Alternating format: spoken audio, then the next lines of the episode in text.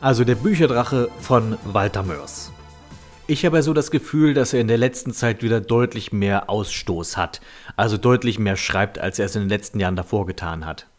Ich hatte so das Gefühl, dass wir so nach 2001, nach dem Labyrinth der träumenden Bücher, dass es da so eine ganze Weile eher ruhig um ihn wurde. Also er hatte, glaube ich, immer noch so seine anderen kleinen Nebenprojekte, beziehungsweise da hat er ja angefangen, an vielen Büchern gleichzeitig zu schreiben.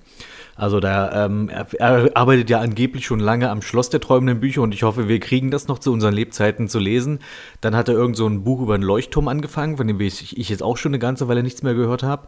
Ähm, dann kam auf einmal mittendrin Prinzessin Insomnia und dann kam auch nochmal diese Hörbuchausgabe, beziehungsweise auch nochmal die gedruckte Ausgabe vom Lexikon der erklärungsbedürftigen Wunder, zumindest so eine eingeschränkte Version, was aber meiner Meinung nach ein bisschen lame war, weil das waren ja im Wesentlichen eigentlich nur Auszüge von älteren Mörs-Büchern mit so ein paar kleinen Ergänzungen, aber im Wesentlichen hat er dort nur aus alten Büchern zitiert. Und ich bin mir gar nicht sicher, ob ich es jetzt so gut finden soll, dass er jetzt tatsächlich wieder so einen hohen Ausstoß hat, weil die letzten Bücher, von denen war ich ja, das hat man ja auch äh, in den letzten Zorgebuden gehört, eher enttäuscht. Ich hatte auch das Gefühl, das hatte ich nicht erst in den letzten Zorgebude über ein neues Buch geredet, da ging es ja um Weihnachten ähm, auf der Lindwurmfeste. Und das war ja bestenfalls ganz nett, aber auch nichts wirklich Besonderes und nichts Besonderes Spektakuläres. Danach vorkam Prinzessin Insomnia, ein Buch, das wirklich einfach nur langweilig ist. Ich habe versucht, es zu mögen, ich habe versucht, mich da richtig reinzufuchsen, aber es geht einfach nicht. Der Anfang, es zieht sich ewig, bevor irgendwas passiert. Und wenn dann was passiert, ist es nicht mal besonders unterhaltsam. Und das Labyrinth der träumenden Bücher finde ich inzwischen ein bisschen besser sogar, als, es dam ähm, als damals, als es rauskam.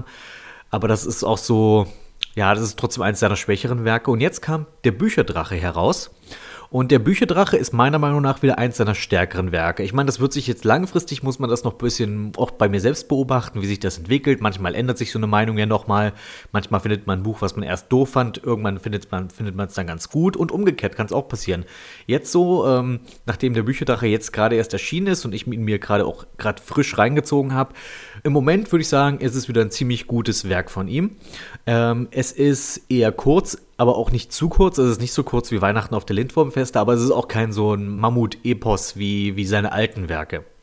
Es ist von der Länge her etwa so auf Augenhöhe mit Wilde Reise durch die Nacht, was nichts Schlechtes ist, weil Wilde Reise durch die Nacht, finde ich, ist eins seiner besten Bücher. Und das ist in etwa die gleiche Länge. Hat nicht ganz die Qualität dieses Buches, aber ist trotzdem, ich, ich mochte es sehr. Gehen wir es ganz kurz an, worum es geht. Beim Bücherdrachen handelt es sich um eine Geschichte, die Hildegunst von Mythenmetz erzählt, allerdings nicht der Schriftsteller, der die anderen Bücher sozusagen geschrieben hat in Zamonien, sondern um den Buchling Hildegunst von Mythenmetz, äh, den wir das erste Mal am Ende von der Stadt der träumenden Bücher ähm, gehört haben. Da ist er ganz am Ende, als dann Hildegunst die Labyrinthe verlässt, trifft er dann nochmal die Buchlinge wieder und da haben sie das neueste Mitglied in ihrer Gemeinde und das ist dann der kleine Buchling Hildegunst. Und äh, ich vermute, dass wir jetzt in den weiteren ähm, Büchern zur äh, Stadt, also zur, zur träumenden Stadt, zu den träumenden Büchern, ich, ich hätte vermutet, dass dieser Buchling dort noch eine größere Rolle spielen wird. Ich habe ja auch so meine Theorien, was, was so ein paar Dinge in Labyrinth der träumenden Bücher angeht. Da ist ja, da wurden ja viele Dinge, sag ich mal, aufgeworfen oder viele neue Plot-Elemente angeleiert, die allerdings noch nicht aufgelöst wurden. Das ist ja quasi bis jetzt alles nur Setup für das Schloss der träumenden Bücher. Und natürlich habe ich mir schon Gedanken gemacht, okay, was könnte das bedeuten, was könnte das sein, wer könnte hinter sich hinter hier hinter verbergen und so weiter. Und wie könnte das und jenes funktionieren. Und ich vermute, dass die Buchlinge da eine große Rolle spielen werden dann beim Schloss der träumenden Bücher und speziell der Buchling Hildegunst von Mythenmetz. Das hat mich umso mehr jetzt überrascht, dass er jetzt hier quasi seinen ersten richtig großen Auftritt in der Bücherdrache hat, weil ich hätte vermutet, dass Mörs sich diese Figur eben für das Schloss aufspart, für irgendeine große Enthüllung oder sonst irgendwas.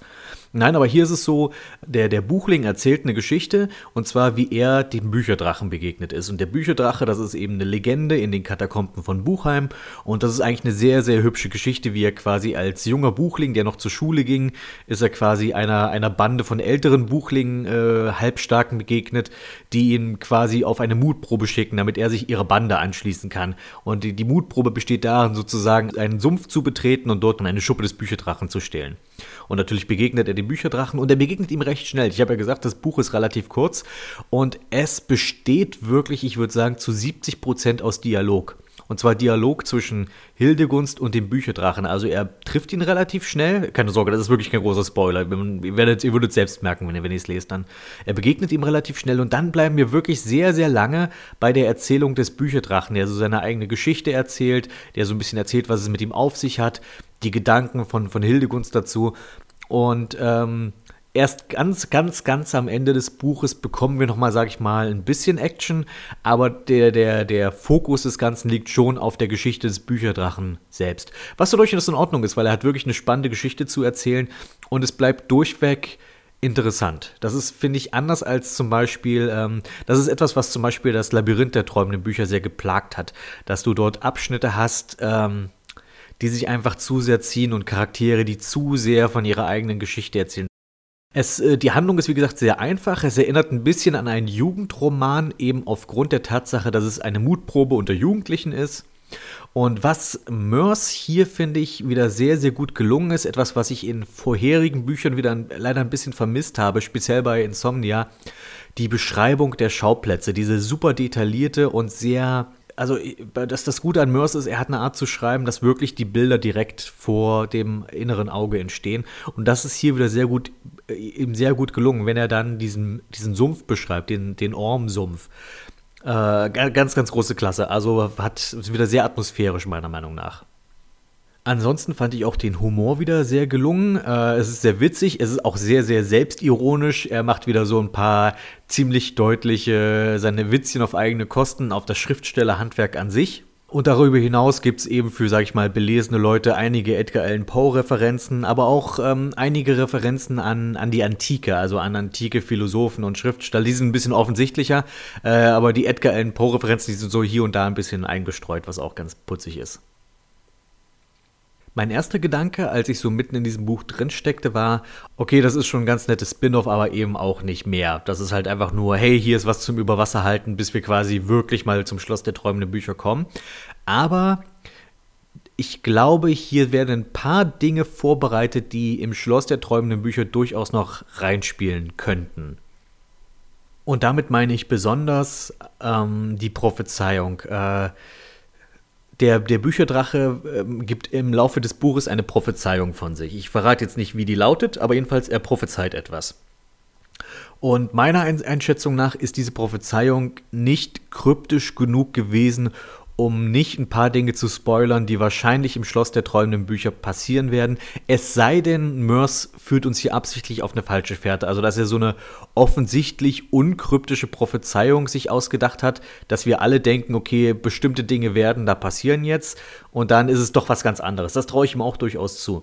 Wenn das nicht der Fall sein sollte, wäre ich sogar fast ein bisschen enttäuscht. Aber ich, ich glaube, ich glaube, das Schloss der träumenden Bücher, das davon wird man vielleicht sogar noch einen Tick dann mehr haben, wenn es irgendwann rauskommt, wenn man dieses Buch vorher gelesen hat. Und ich finde es nicht verkehrt. Also für, für Mörs-Fans, das hier ist durchaus mal wieder was, was man sich geben kann. So, dann reden wir mal über One Piece. Eine Trickfilmserie aus Japan, ein sogenannter Anime. Und bevor es jemand drunter schreibt und mich korrigiert, natürlich weiß ich, dass One Piece eigentlich ein Manga ist und der Anime ist nur die Adaption des Mangas aber ich muss gerade allgemein, was, was äh, Manga und Anime angeht, ich meine, ihr habt mich, glaube ich, auf diesem Kanal noch nie über wirklich Manga reden gehört und das hat einfach den Grund, dass ich keine Manga lese.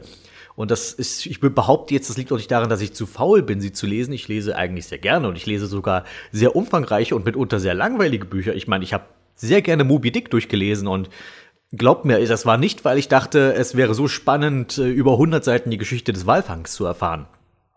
Nein, das hat einfach was damit zu tun, dass gerade dieses Genre, beziehungsweise die, die Anime-Genre, die wir so üblicherweise in Deutschland zu sehen bekommen, wir kriegen ja nur eine kleine Auswahl von dem ganzen Kram, der halt in, in Japan so verfügbar ist, äh, kriegen wir ja meistens diese, diese kämpferischen Animes. Also entweder das oder Detektiv Conan. Und Detektiv Conan fand ich immer kacke.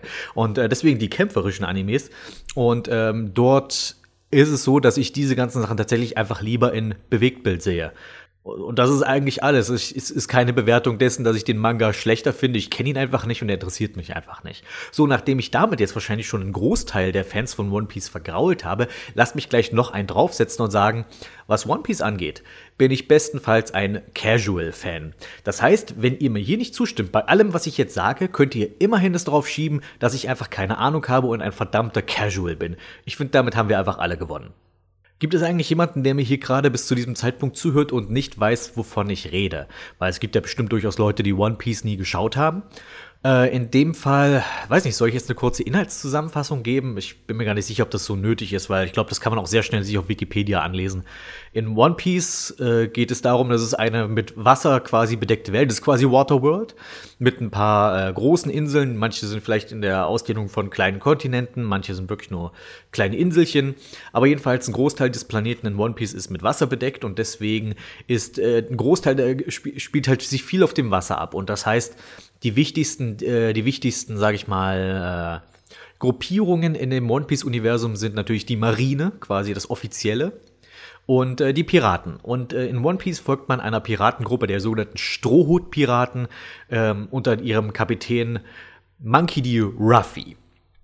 Und ja, ich, ich, ich sage Ruffy. Und auch da muss ich gleich sagen, ähm, weil ich sowohl viel die deutsche Fassung von One Piece geguckt habe, aber auch ziemlich viel die japanische, kann es sein, dass ich Begriffe und Namen gerne mal austausche oder vertausche oder wie auch immer.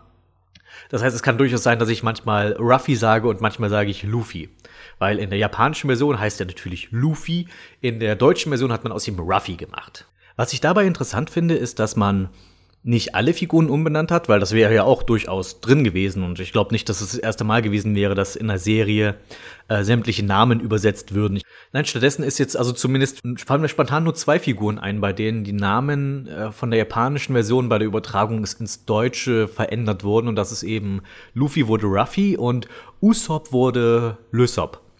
Und äh, bei äh, Luffy, Ruffy ist mir eigentlich egal. Ich finde beide in Ordnung. Ich finde Luffy klingt, passt natürlich irgendwie ein bisschen besser zu der Figur, weil sie auch so ein bisschen, ja, schon so ein bisschen albern ist, so ein bisschen Blödsinn macht. Und als Luffy irgendwie klingt so ein bisschen lockerer. Aber ich muss auch zugeben, Ruffy klingt einfach cooler und ist einfach ein coolerer Piratenname. Bei Usopp ist es so, da bin ich der Meinung, dass er mit dem Namen Lysop besser bedient ist. Das sehen sicherlich Fans des Originals und die Japaner und sowas anders, aber wenn ich jetzt so die beiden Namen einfach vom Klang her nebeneinander höre, dann finde ich, geht mir Lysop einfach wesentlich besser von der Zunge als Usopp. Es sind einfach Namen mit U, klingen einfach nicht schön, finde ich. Und es tut mir jetzt leid an all die Uwes und Uschis und Ulfs und ähm, Ulrikes, die mir hier gerade zuhören, aber ich finde Namen mit U, weiß nicht, mag ich jetzt nicht so. Deswegen mag ich da Lysop eigentlich lieber.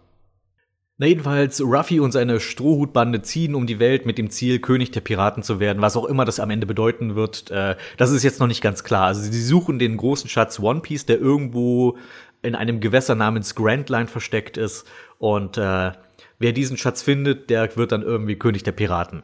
Und was dieser Schatz in Wirklichkeit ist und was es bedeutet und was das quasi die Konsequenzen sind, das soweit sind wir noch nicht, obwohl die Serie seit wie lang gibt's jetzt schon? 20 Jahre seit 20 Jahren läuft, wissen wir immer noch nicht genau, was das One Piece ist. Wir wissen in etwa, wo es inzwischen ist, also wie man dorthin kommt, das haben wir inzwischen erfahren.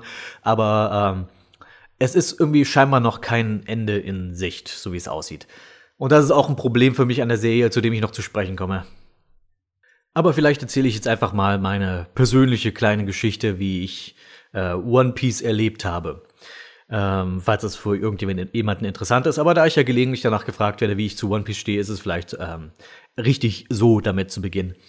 One Piece habe ich, glaube ich, wie die meisten Deutschen äh, 2003 kennengelernt, als es erstmals auf RTL 2 lief.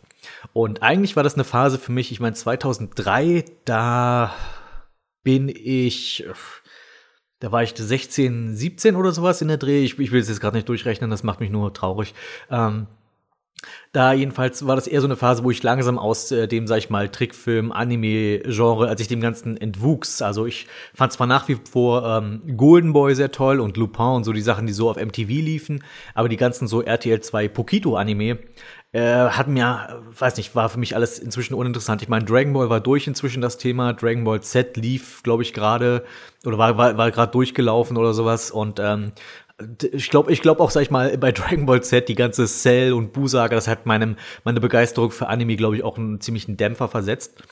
Aber dann kam One Piece und ich habe mich dann doch da sehr gerne reingesehen, obwohl ich dies am Anfang eigentlich ziemlich nervig fand. Und gerade ähm, Lysop am, am Anfang der Serie, das ist schon ein gewisses Hindernis, sich da reinzugucken mit einer Figur wie Lysop, die am Anfang wirklich sehr, sehr anstrengend ist. Und er hat sich inzwischen zu einer meiner Lieblingsfiguren gemausert. Inzwischen mag ich auch Lysop am Anfang der Serie. Ich kann, sag ich mal, den Humor ein bisschen mehr teilen. Das ist ähnlich wie mit Mr. Satan. Ich glaube, das ist, ähm, wenn man ein Teenager oder junger Erwachsener ist, sind das die Figuren, die man eigentlich am wenigsten sehen will. Später weiß man den Humor, den diese Figuren bringen, ein bisschen mehr zu schätzen, glaube ich.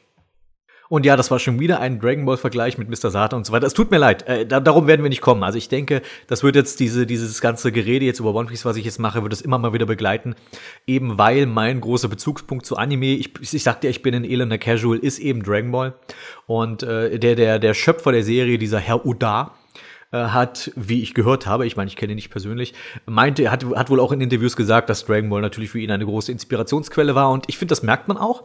Und ich finde, und das merkt man eben auch sehr stark an One Piece, ist, dass er auch meiner Meinung nach die Probleme und Fehler, die sich irgendwann in Dragon Ball eingeschlichen hatten, erkannte und bewusst dagegen arbeitete.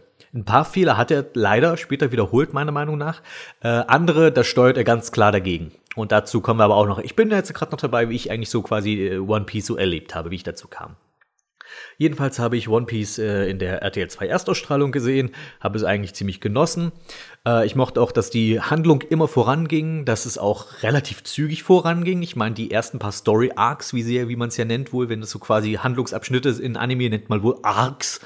Und diese Arcs, nicht der aus Terranigma, oh Gott, jetzt fragen mich Leute nach Terranigma. Jedenfalls diese Handlungs, diese Handlungsstränge, diese Story Arcs, die waren auch gerade am Anfang von One Piece relativ kurz, äh, was ich sehr mochte. Ähm, das heißt, du hast quasi zehn Folgen auf einer Insel verbracht, dann wurde irgendein Bösewicht besiegt, dann kam ein neues Crewmitglied dazu und dann ging's weiter. Und ich dachte gerade auch am Anfang der Serie, okay, die werden jetzt wahrscheinlich lange damit zubringen, bis sie irgendwann mal die Grand Line erreichen. Auf dieser Grand Line, da wo sie ja quasi das Abenteuer eigentlich so richtig losgeht, da kommen sie dann doch relativ zügig hin. Also der Ruffy stellt, sag ich mal, so eine Mindestgruppe auf. Also, die, also er hat dann am Wesentlichen vier weitere Crewmitglieder. Sie sind zu fünf, wenn sie dann bei der Grand Line ankommen. Und mit denen startet er dann auch. Und ich, auch jetzt von heut, aus heutiger Sicht, wenn ich jetzt so zurückblicke auf die ganze Serie, mag ich auch, glaube ich, die ganze East Blue Sache mit am meisten in der ganzen Serie. Was, glaube ich, so wahrscheinlich eher eine eher ungewöhnliche Meinung, glaube ich, vielleicht auch im One Piece Fandom ist. Ich würde mich jetzt nicht zum Fandom zählen, weil ich, ich äh, guck's bösens gelegentlich. Ähm, und äh, dort scheinen ja, sag ich mal, die neueren Story Arcs eher beliebt zu sein oder halt komplett verpönt. Das scheint da sehr zu polarisieren momentan, wenn ich mir so Kommentare angucke auf YouTube oder sonst was oder wenn ich was drüber lese auf Twitter und so weiter.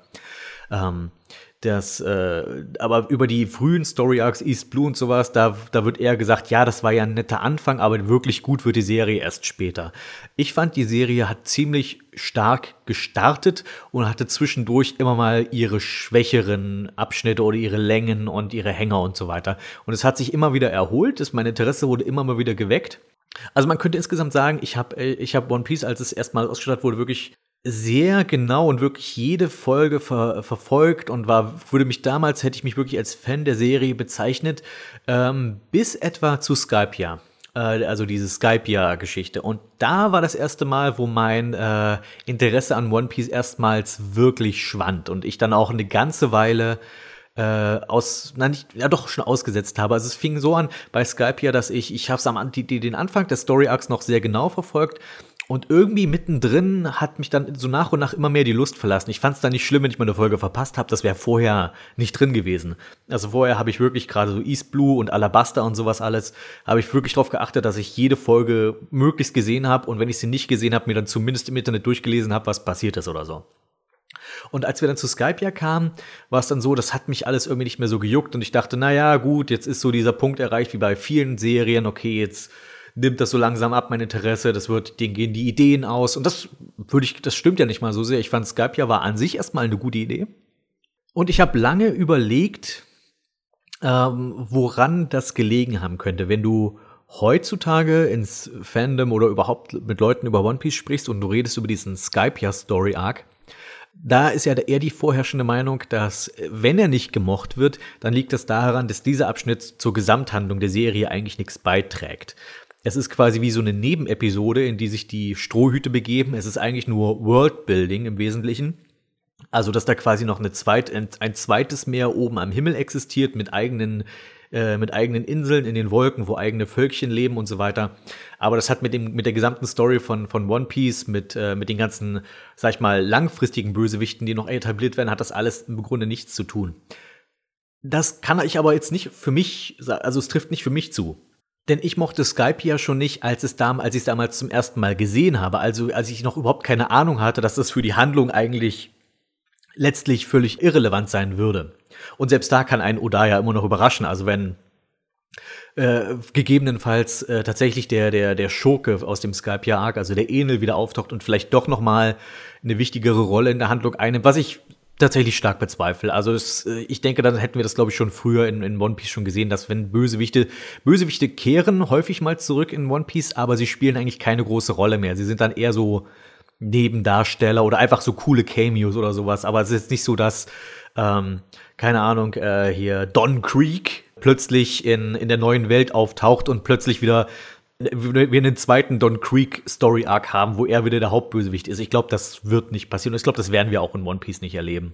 Ich glaube, die die wichtigsten ähm, die wichtigsten Figuren, die wichtigsten Gegenspieler der Strohhüte sind zu diesem Zeitpunkt etabliert und zu denen wird man zu gegebener Zeit kommen. Die werden immer mal wieder auftauchen, aber Zurück zu Skype, ja. Mein Problem mit Skype, ja, war eben nicht, dass es handlungsirrelevant ist, sondern dass dort für mich eine der großen Stärken der Serie zum ersten Mal schwächelte. Und das ist das interessante Personal. Was ich an One Piece immer sehr mochte, ist, dass die Hauptcharaktere größtenteils wirklich lustig, interessant sind, immer wieder, sag ich mal, neu, kleine neue Charakter-Twists bieten. Die Interaktion zwischen den Strohhüten sind eigentlich immer sehr gelungen.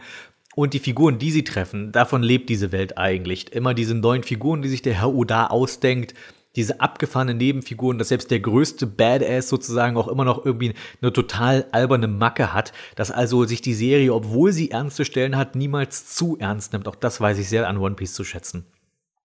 Und in Skype ja war es so, dass du keine interessanten neuen Figuren bekommst, außer Enel. Enel ist cool, aber zum Beispiel seine ganzen Handlanger, diese ganzen Priester, ich kann dir keinen einzigen mehr nennen, wie die hießen oder was die gemacht haben. Ich fand die einfach alle furchtbar langweilig.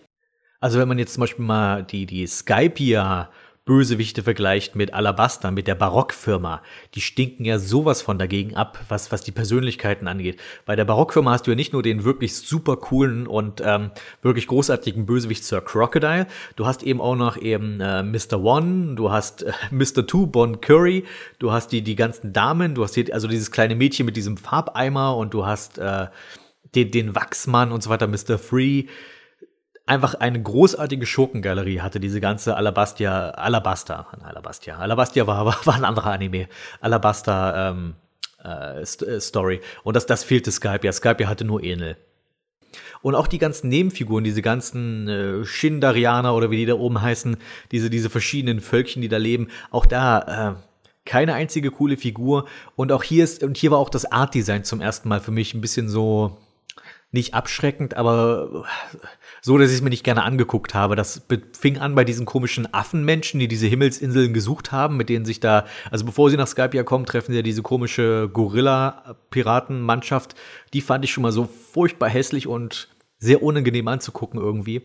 Und dann, äh, und das es hörte dann in Skype ja nicht auf. Ich fand die ganzen Figurendesigns mit den Engelsflügelchen einfach öde vor allem die Strohhüte alleine tragen die Serie leider nicht. Das, es, es hängt immer noch stark davon ab, mit welchen Figuren sie interagieren. Und Skype ja war für mich da echt ein Problem. Und jetzt will ich auch gar nicht länger auf Skype hier rumhaken. Jedenfalls, das war das erste Mal, wo ich zum, äh, wo ich wirklich ähm, One Piece dann eine Weile aus den Augen verlor. Und ich glaube, erst dann, als es äh, die, die, diese Folgen wiederholt wurden, habe ich dann immer, habe ich wieder angefangen reinzuschauen.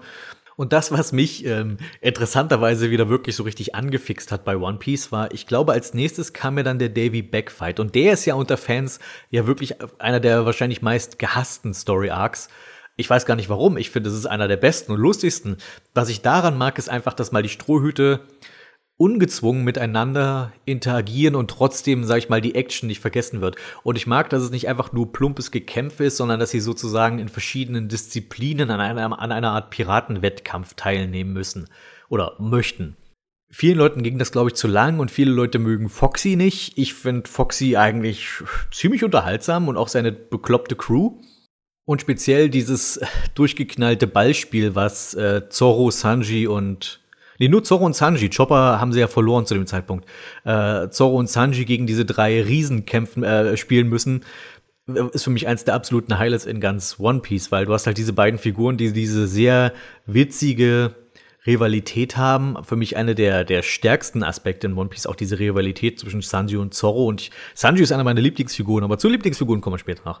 Ähm, das, das war wieder so richtig, okay, das ist mein One Piece. Es ist witzig, es gibt ein bisschen Action und du hast viele bunte, durchgeknallte Charaktere. I love it. Dann kommen wir zu, zu Water 7, wo es wieder ein bisschen ernster wird. Und ähm, das fand ich sogar richtig spannend, weil hier haben wir ja viele Plotpunkte, die, die ernst sind und die auch sehr spannend sind. Ernst ist ja nicht gleich gut, aber dass sie, hier wurde wirklich richtig gut Spannung aufgebaut, was, was das Schiff angeht, also was aus der, was aus der Flying Lamp werden wird, weil die, ich, weil hier findet man auch die, den Konflikt in der Crew, speziell zwischen äh, Ruffy und Lysop, ähm, Finde ich von beiden Seiten gut nachvollziehbar. Für, für Lysop ist das Schiff eben was ganz Besonderes, weil es ist aus seiner Heimat, es ist das Andenken an seine Freundin. Das Schiff hat sie so weit gebracht. Er ist der, der dieses Schiff dauernd repariert hat. Wie können wir das Schiff jetzt einfach hier abstoßen, obwohl es doch ein Teil unserer Crew ist und so weiter. Und Ruffy dann natürlich auch an die Zukunft denken muss und sagen muss, hey, dieses Schiff war auch nie für diese Gewässer hier gebaut, diese gefährlichen wilden Gewässer. Das war das ist, das, das Schiff heißt Flying Lamp. Es ist ein Lämpchen und das ist von einem Typen, der ein Lamm ist, gebaut worden. Das ist damals äh, in, in Lysops Heimat. Und wir brauchen jetzt eigentlich ein stärkeres Schiff, um äh, quasi die Reise überhaupt noch fortsetzen zu können. Und dass dieser Konflikt dann auch noch in diesem Zweikampf eskaliert mit Lysop und Ruffy, auch einer meiner Meinung nach, meiner Meinung nach der besten Stellen in der ganzen Serie. Äh, das hat sehr gut funktioniert. Dann die ganze Sache mit der Frankie-Familie und natürlich der CP9, bei Water 7 hat mich allerdings ziemlich überrascht, dass äh, Frankie ein neues Mitglied wird und nicht Paulie. Ich hatte tatsächlich, als ich damals geguckt habe, gedacht, okay, ja klar, dieser Paulie, das ist irgendwie der coole Typ und er hat diese seltsame Seilkampftechnik oder sowas. Und äh, nee, aber der war dann wirklich eigentlich nur so ein Nebencharakter und äh, Frankie wurde es dann. Aber hier, daran erinnere ich mich nämlich noch, hier habe ich angefangen, die japanischen Folgen zu gucken. Da, da habe ich wirklich intensiv angefangen, jeden Sonntag die neue Folge One Piece zu gucken mit englischem Untertitel. Natürlich alles höchst legal. Ähm, äh, und ähm, da kam dann auch leider bald wieder der nächste Dämpfer, wenn sie dann nach Enes Lobby kommen. Und hier lag es nicht an den Figuren. Ich fand die CP9 ist eine großartige Schurkengruppe. Hier war es tatsächlich der Filler. Und das ist so, glaube ich, die einzige Stelle gewesen, wo ich die Leute, die den Manga lesen, ein bisschen beneidet habe. Ich, das Ding ist, guter Filler gehört fast immer mit zu meinen Lieblingsfolgen. Das habe ich bei Dragon Ball erlebt, bei Dragon Ball und auch gerade bei Dragon Ball Z. Schlechter Filler ist dagegen so gut wie unerträglich und es kann einem wirklich so eine Serie sehr, sehr madig machen. Bei Dragon Ball war das Problem, dass dort, äh, sag ich mal, bestimmte Kämpfe, äh, ich denke da an einen kleinen, fiesen kleinen Weltraumtyrannen, dass bestimmte Kämpfe einfach zu sehr in die Länge gezogen wurden und de, wo du folgenlang, wo folgenlang nichts passiert, außer dass man sich gegenseitig anglotzt und äh, Landschaftsaufnahmen macht und so weiter. Bei One Piece, äh, One Piece Filler, wenn der richtig schäbig ist, dann ist es da meistens Rückblenden. Und äh, ich kann, weiß gerade ehrlich gesagt nicht, was schlimmer ist. Entweder die Landschaftsaufnahmen in Dragon Ball, wo du, wo zumindest du gute Musik hören kannst, oder, oder du hast diese, diese Rück, diese furchtbar langweiligen Rückblenden in, in One Piece. Ich erinnere mich an diese Szene, wo die quasi kurz vor dem, bevor der große Kampf losgeht, wo die ganzen Strohhüte auf den Zinnen stehen und dann wird Folge für Folge von jeder, von einer Figur zur nächsten gewechselt und jede Figur erinnert sich nochmal an seine, an die Folgen, in denen er zur Crew dazu stieß, an seine Vergangenheit. Und ich dachte mir so, Leute, für wen soll das sein? Ich meine, ich weiß, wofür Filler ist. Ihr, ihr wollt ein bisschen Zeit gewinnen und Zeit strecken und so weiter. Aber warum, warum so? Jemand, der One Piece bis hierher geguckt hat, der kennt die Geschichte von diesen Figuren. Wieso müssen wir das nochmal angucken? Was soll das? Ich muss nicht schon wieder Chopper sehen, wie er äh, irgendein Fähnchen schwingt und der, der arme Doktor stirbt und so weiter. Und oh, meine Güte. Aber dafür wird man dann sehr gut entschädigt, wenn der Kampf mit der CP9 endlich losgeht.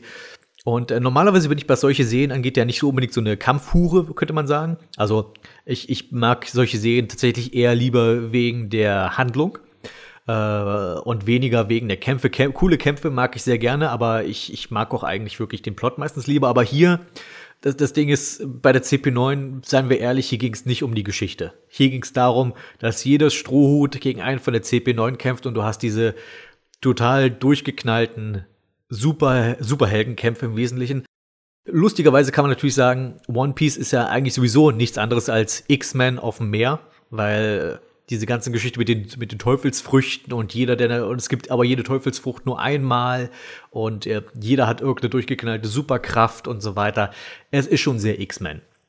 Nur ohne den ganzen, ähm, sag ich mal, äh, Subtext. Dann nach Enes Lobby kam für mich so ein kleiner wieder Schlag in die Magengrube, was die Ästhetik angeht. Das ist das, was ich vorhin erwähnte mit diesen, zum Beispiel, dass das für mich ein großes Problem war, wie, wie hässlich diese komischen Affenpiraten waren. Das, was jetzt kam, war viel schlimmer, weil das etwas ist, was uns wahrscheinlich jetzt in restliche Serie begleiten wird, und das ist die Sunny. Also das neue Schiff der Strohhüte, was sie da bekamen. Die Flying Lamb konnten sie nicht mehr benutzen. Die ist, ist völlig kaputt gegangen, dieses alte Schiff. Und jetzt haben sie auf einmal einen neuen, äh, ein, ein neues Crewmitglied, einen Zimmermann, und der hat ihnen ein neues Schiff gebaut. Und äh, so sehr ich die ganzen Gimmicks der Sunny auch cool finde, das Design geht einfach gar nicht. Ich finde, das ist wahrscheinlich das hässlichste Schiff in der kompletten Serie. Dabei kann der gute Mann, der Zeichner ja coole Schiffdesigns, also ich bin immer so hin und her gerissen. Die zwei coolsten Schiffe, finde ich, in One Piece sind entweder die Cooking George, das ist das Schiff von Rotfuß Jeff. Das ist das mit dieser komischen Ente oder was ist es vorne dran? Oder ein Schwan? Nee, ein Schwan ist, glaube ich, schon eine Ente. Das ist sehr abgefahren und sehr witzig und sehr cool. Und wenn es ne, um jetzt ein ernsthaft gutes Schiffdesign ist, glaube ich, die Oro Jackson, also das Schiff von äh, Gold Roger. Ähm, das sind so wirklich zwei ziemlich gute Schiffe in One Piece. Tja, und nach Water 7 und nach Enes Lobby war die zweite Phase, wo ich One Piece so ein bisschen aus den Augen verlor. Ich bin dann wieder wirklich richtig reingekommen beim, äh, wie heißt es gleich, Sabaody, Sabaody, dieses, dieses komische Archipel, wo diese Weltaristokraten leben.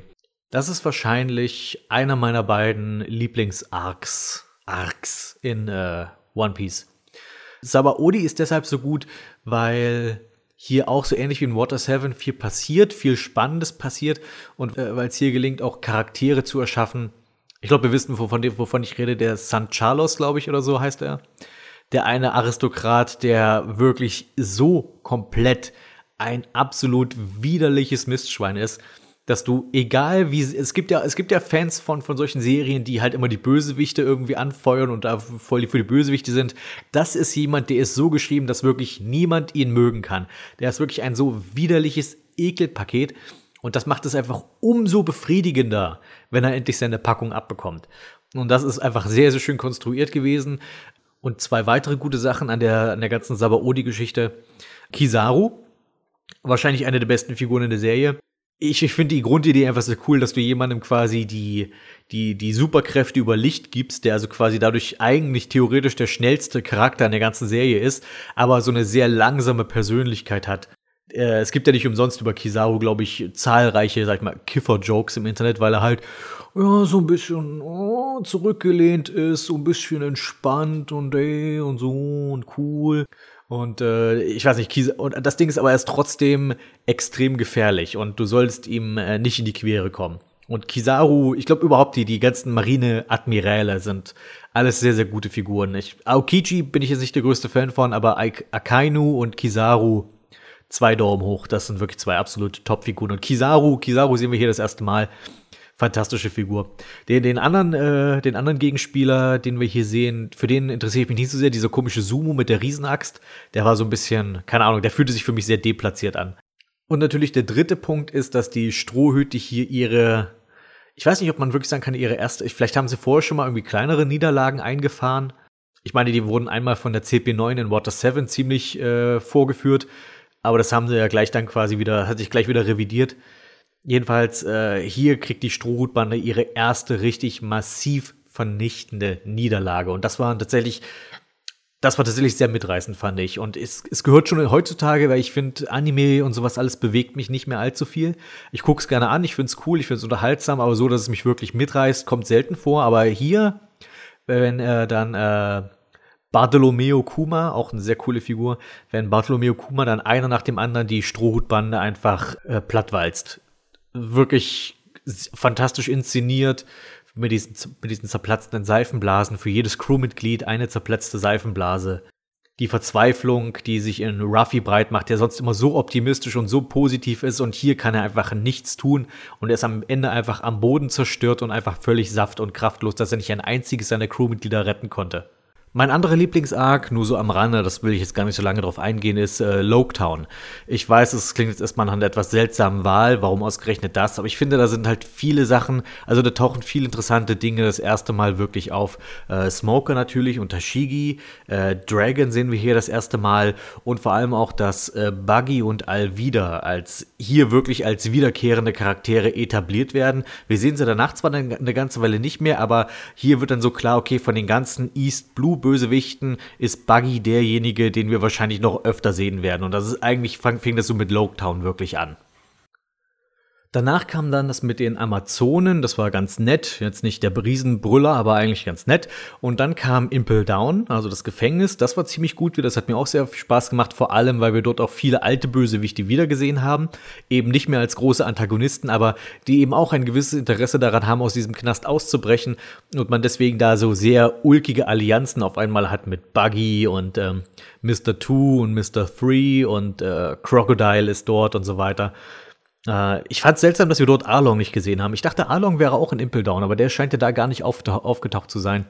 Ich, ich habe tatsächlich ernsthaft, als ich das erste Mal gesehen habe, damit gerechnet, dass Arlong noch irgendwann auftaucht in Impel Down, aber irgendwie scheinbar nicht. Stattdessen bekamen wir Jinbei, also whatever. Wirklich eine, eine sehr bunte Mischung an Figuren, äh, was ich eigentlich sehr zu schätzen musste. Und auch Magellan, auch ein wirklich sehr beeindruckender, sehr gut inszenierter Gegenspieler für diesen Punkt. Und Magellan ist ja nicht mal wirklich ein Bösewicht, der ist einfach der Gefängnisaufseher und das war's. So, und dann kommen wir zu Marineford, also das Marinehauptquartier. Und ich glaube, hier mache ich mich wieder unbeliebt, weil äh, ich habe, wenn ich es mir im Internet so beobachte, ist das, soweit ich das mitbekommen habe, der beliebteste Story Arc in ganz One Piece. Mir ist, äh, es ist nicht so, als ob er mir nicht gefallen hätte. Ich fand's okay, aber äh, auch hier hatte ich meine Probleme damit. Also positiv an, dem, an Marineford ist, ähm, dass wir viele der wirklich mächtigen Figuren mal in Action sehen, dass, dass die sich halt mal nicht immer nur die ganze Zeit zurückhalten und irgendwelche Untergebenen machen lassen, sondern dass wir eben äh, Kizaru in Action sehen, dass Don Flamingo mal ein bisschen mitmischen muss, äh, ähm, Mihawk kämpft mal so ein bisschen mit so quasi all diese Big Player, dass die alle mal mitspielen. Das Problem, was ich damit habe, ist, dass die Gegenseite, also quasi die gegen die, gegen die Marine kämpfen, dass dort, äh, äh, dass das die Whitebeard-Piraten sind. Und das Ding ist, die Whitebeard-Piraten interessieren mich einen feuchten Scheiß. Ist, ich kenne die nicht. Es ist für mich, ich weiß nicht, erzählerisch wirklich unbegreiflich, warum es mich als, als äh, Rezipienten, als Zuschauer dieser Serie, warum sollte es mich interessieren, was mit den Whitebeard-Piraten passiert? Die tauchen hier zum ersten Mal auf. Äh, sie werden halt auch nicht wirklich etabliert dadurch. Sie tauchen auf und sind sofort in einem Krieg. Und äh, deswegen war ich tatsächlich auch mitunter viel auf der Gegenseite. Eigentlich war eigentlich immer mehr für die für die Leute von der Marine, weil dort sind mehr Figuren, die ich tatsächlich kenne und für die ich mich interessiere. Hätte man die Whitebeard Piraten vielleicht vorher mal ein bisschen etabliert, hätte ich das Problem nicht gehabt. Aber da hast du diesen komischen Marco. Oh, es ist ein Marco und er kann sich in ein blaues Vögelchen verwandeln. Und was, pff, kann ihn jemand umbringen? Kizaru, kannst du den bitte töten? Mir ist der völlig Wurst. Also warum? Da wird das Problem ist, es wird halt diese diese künstliche Dramatik aufgebauscht mit oh und noch ein Verlust und der wird verletzt und ein Marco wurde angekettet und äh, Whitebeard wurde angeschossen und äh, durchbohrt und was weiß ich. Whitebeard sehen wir auch zum ersten Mal. Also äh, ich ich ich konnte mich hat's nicht mitgerissen. Und das andere Problem, was ich mit Marineford habe, ist es geht halt um Ace der Bruder von Ruffy, wurde von der Marine gefangen genommen, beziehungsweise wurde der Marine ausgeliefert und jetzt soll er hingerichtet werden. Da Ace aber ein Mitglied der Whitebeard-Piraten ist, tauchen jetzt die Whitebeard-Piraten auf und wollen Ace retten, zusammen mit Ruffy und den anderen äh, Gefangenen aus Impel Down. Die kommen jetzt alle hierher ins Marinehauptquartier, um Ace zu retten. Äh, meinetwegen, ich finde, das ist rein plottechnisch ergibt das Sinn, du kannst das so erzählen. Äh, ich persönlich habe mich nie wirklich für Ace interessiert. Ich fand ihn weder cool, ich fand ihn nie witzig. Ich fand, der war einfach immer nur da und immer sehr aufgezwungen. So wie, hey, ihr mögt doch Ruffy und jetzt hier ist Ace, der ist der noch coolere Ruffy. Und nein, ist er nicht. Sorry, nein. Mal ganz, mal etwas, ähm, sag ich mal, sehr entfernter, aber sehr abstruser, aber vielleicht, vielleicht versteht ihr, was ich meine, der, der Vergleich, den ich jetzt anstelle. Wenn Ruffy DuckTales ist, dann ist Ace Quackpack. So, mehr, kann, mehr muss ich dazu eigentlich nicht sagen. Und jetzt wahrscheinlich so ein Großteil der Leute, bitte was, was ist Quackpack? Und genau das ist der Punkt also wie gesagt, mich hat Ace nie interessiert, aber meinetwegen sollen sie ihn retten. Äh, ich muss nicht jede Figur mögen, das ist völlig in Ordnung. Doch dann kommt halt ähm, die große emotionale Szene. Spoiler. Als ob es irgendjemand noch nicht. Das ist wie, wie als würde man spoilern, dass Eris stirbt. Ähm, äh, Ace stirbt. Ace wird umgebracht von Akainu. Und das soll jetzt so dieser große Oh mein Gott Moment sein und oh nein, das ist so tragisch und wir haben alle Tränen in den Augen und das ist so schlimm und ähm, ich sitze so da und denke, äh, nee, das, ich find's nicht tragisch, weil er hat's echt einfach mal verdient, dieser dämliche Vollidiot. Das Problem ist ja okay, sie, sie schaffen es nach all diesen Opfern, die sie bringen, die ganzen Leute, die verletzt wurden, die Leute, die getötet wurden, um Ace zu retten. Sie schaffen es, ihn endlich zu befreien. Sie sind auf der Flucht mit ihm. Und was ist es letztlich, was Ace dazu bringt, dass er doch noch umgebracht wird? Weil Ace sinngemäß einen Deine Mutterwitz nicht verkraften kann der Bösewicht oder Pseudo-Bösewicht, oder der, quasi der Gegenspieler in Marineford, Akainu, der, der Lava-Dude, beleidigt Aces Ziehvater. Und alle sagen, Ace, du, das ist ein Trick, der will dich dazu bringen, dass du aufhörst zu flüchten und dass er dich dann umbringen kann.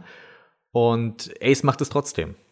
Und ja, ich weiß, oh, er, er ist so stolz, er kann das nicht auf sich sitzen lassen. Ähm, nee, das ist nicht stolz, das ist einfach dämlich. Und wenn er sein eigenes Leben wegwerfen würde, wäre es ja kann man es ja meinetwegen machen, wenn du unbedingt so viel Wert auf deinen dämlichen Stolz legst. Nur zu, ich weiß, äh, Anime-Gören stehen auf sowas. Die Leute stehen auch auf Vegeta. Auch das muss nicht für mich sein, aber sorry, ich finde die Figuren einfach nur dämlich, aber meinetwegen, viel Spaß damit.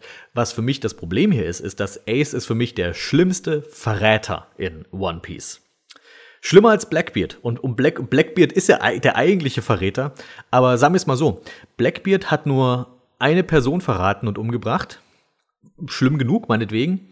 Ace hat die kompletten Whitebeard-Piraten verraten und viele, viele, viele von ihm scheinbar auf den Gewissen oder Körperteile auf dem Gewissen und was weiß ich alles, was da zerfetzt wurde in diesem Krieg. Die haben so viel geopfert, um diesen Idioten zu retten und er wirft alles weg. Er verrät sie alle. Er sagt, es ist mir scheißegal, was ihr alles geleistet habt. Ich lasse mich trotzdem umbringen. Und äh, das war für mich so, tut mir leid, das da habe ich keine Sympathie für. Das ist einfach nur, der, der Charakter ist nicht nur in der Serie gestorben, ist auch quasi für mich gestorben und ich mochte ihn so schon nicht. Und jetzt quasi noch sowas. Also, ich finde Ace ist eines der furchtbarsten Figuren in, in Anime-Geschichte überhaupt. Und das Problem ist, wenn er, wenn es wenigstens absichtlich, also wenn die anderen noch so gesagt hätten, Ace, du dämlicher Pisser, wir haben so viel für dich geopfert. Und, ähm, aber nein, es wird ja so getan, als wäre das das aller, als wäre das so tragisch und so schlimm und so traurig alles. Ich, Nein, nee, nee, ich, ich reite jetzt nicht weiter auf, auf der Ace tot rum, aber ich finde, das war, das war das einer der Gründe für mich, warum ich Marineford nicht so mag, weil das, was wir empfinden sollen und dass wir wieder hingebracht werden, das beißt sich für mich einfach. Das, also funktioniert für mich nicht. Und das war dann leider auch so einer der großen Killer für mich für One Piece. Ich habe danach noch ich habe danach wirklich wieder eine Weile nicht geguckt und habe dann geguckt, okay, jetzt habe ich genug Abstand zu One Piece. Äh, Jetzt sind die wahrscheinlich ein Stückchen weiter. Wir müssen. Genau, genau, jetzt weiß ich wieder, was war. Danach kommt doch dann irgendwie gefühlt, gefühlt, ich übertreibe jetzt mal 100 Folgen Ruffy Hintergrundgeschichte mit Ace und diesem komischen Zylinder-Seppel. Und das war auch so elend langweilig. Da habe ich irgendwann ausgeschaltet und da war ich dann, da habe ich gedacht, okay, ich komme in einem Jahr wieder, dann sind die vielleicht da weiter, endlich mal an der Stelle, dann geht das Abenteuer vielleicht wieder weiter. Da habe ich dann eine ganze Weile One Piece nicht mehr geguckt und habe dann, als sie und habe dann angefangen, äh, da waren sie dann schon wesentlich weiter, und dachte ich, okay, ich hole jetzt mal diese ganzen Fischmenscheninsel, äh, Fischmenschinsel-Folgen nach, weil ich dachte, oh, das klingt doch cool. Die Fischmenschinsel, das wird ja schon seit, keine Ahnung, seit dem East Blue aufgebaut, dass die da irgendwann mal hinkommen werden. Das, das kann eigentlich nur gut werden. Und da, ich glaube, äh, das, da bin ich jetzt zumindest zum Glück wieder voll, glaube ich, auf einer Wellenlänge mit dem Fandom. Ich finde, die ganze Fischmensch-Insel-Geschichte war einer der schlimmsten Story-Arcs in ganz One Piece. Ähm, hier gibt's einfach nichts, was Interessantes. Das ist einfach die ganze komplette Zeitverschwendung. Ähm, furchtbar langweiliger Bösewicht, langweiliger Plot, langweilige Nebencharaktere, nervtötende Neben Nebencharaktere vor allem und nicht die gute Sorte nervtöten, sondern wirklich die furchtbare Sorte.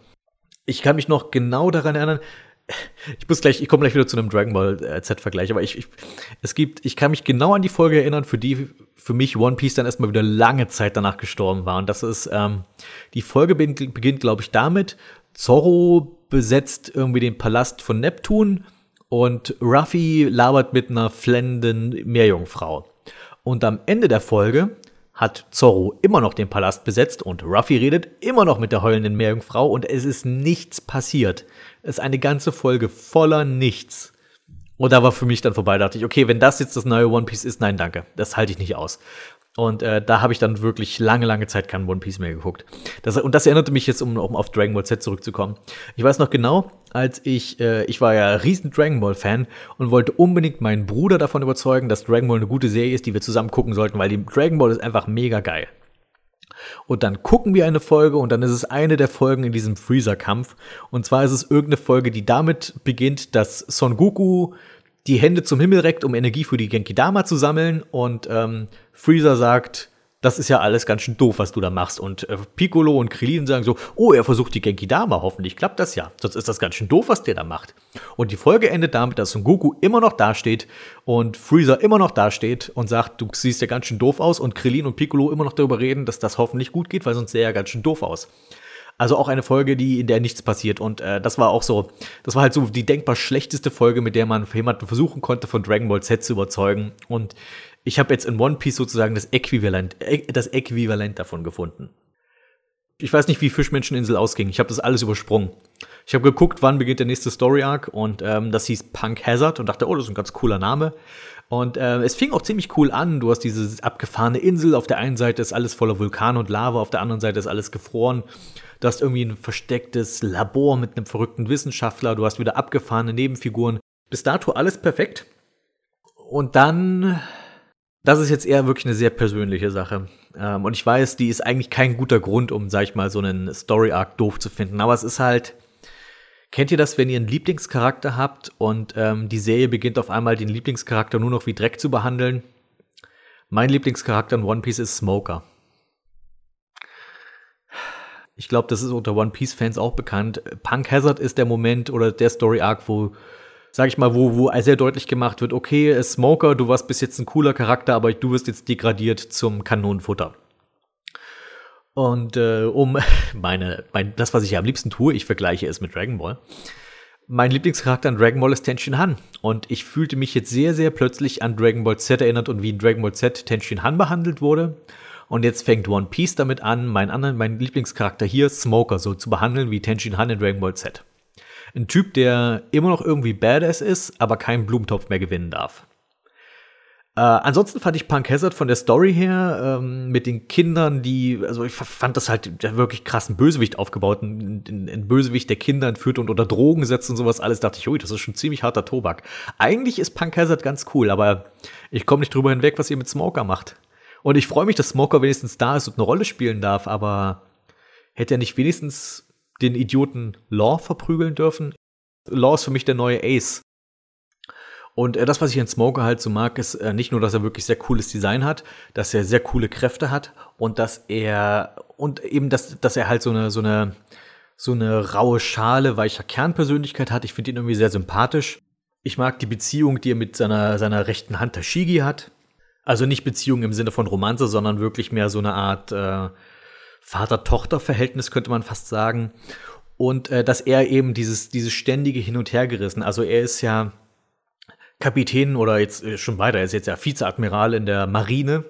Und er ist mit Leib und Seele ein, ein, einer, ein Kämpfer für die Gerechtigkeit sozusagen. Er glaubt in die gute Sache, er glaubt, dass Piraten äh, ins Gefängnis gehören und er glaubt, dass die Marine die Rechtschaffenheit repräsentiert.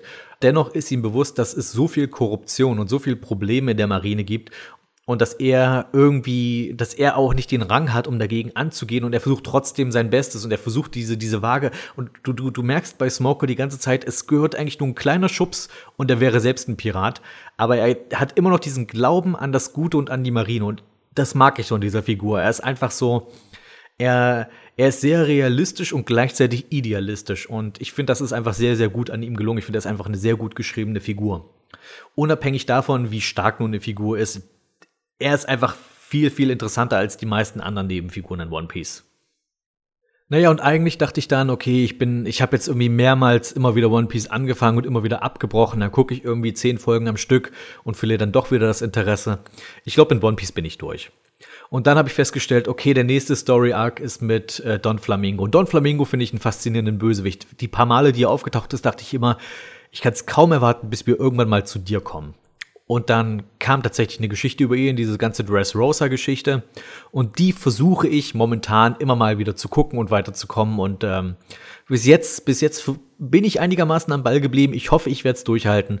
Don Flamingo, bitte enttäusche mich nicht, weil ich glaube, wenn, wenn mich Dressrosa auch noch enttäuscht, ich glaube, dann war es das wirklich für mich mit One Piece. Dann kann ich nicht mehr weiter gucken. So, jetzt habe ich fast eine Stunde nur darüber geredet, wie mein persönliches Verhältnis zu One Piece ist. Ähm, dabei habe ich hier noch einige Stichpunkte, über die ich noch reden wollte. Äh, na gut, dann machen wir das jetzt auch noch. Also ich habe ja schon erwähnt, mein Lieblingscharakter ist Smoker. Meine anderen Lieblingsfiguren in One Piece, wir machen jetzt einfach nur so ein bisschen so ein bisschen Geplänkel noch nebenher. Meine anderen Lieblingsfiguren sind einerseits Sanji. Was ich bei Sanji mag, ist, dass er eben sowohl ernst als auch sehr albern sein kann. Ich mag, dass er so eine Art, äh, dass er halt dieses Kavaliersmäßige so in diesem übertriebenen Maße hat. Du kannst damit Comedy machen, aber du kannst damit auch wirklich gute Charaktermomente schaffen. Du kannst äh, Momente machen, wo er mal wieder eins auf die Omme kriegt, weil er wieder zu aufdringlich wird. Du kannst aber auch Momente machen, wo er quasi gegen diese eine, gegen, wie heißt die, Khalifa von CP9, wo er gegen sie kämpft, wo es offensichtlich ist, dass er eigentlich überlegen wäre, aber trotzdem besiegt wird, weil er es nicht über sich bringt, eine Frau zu schlagen.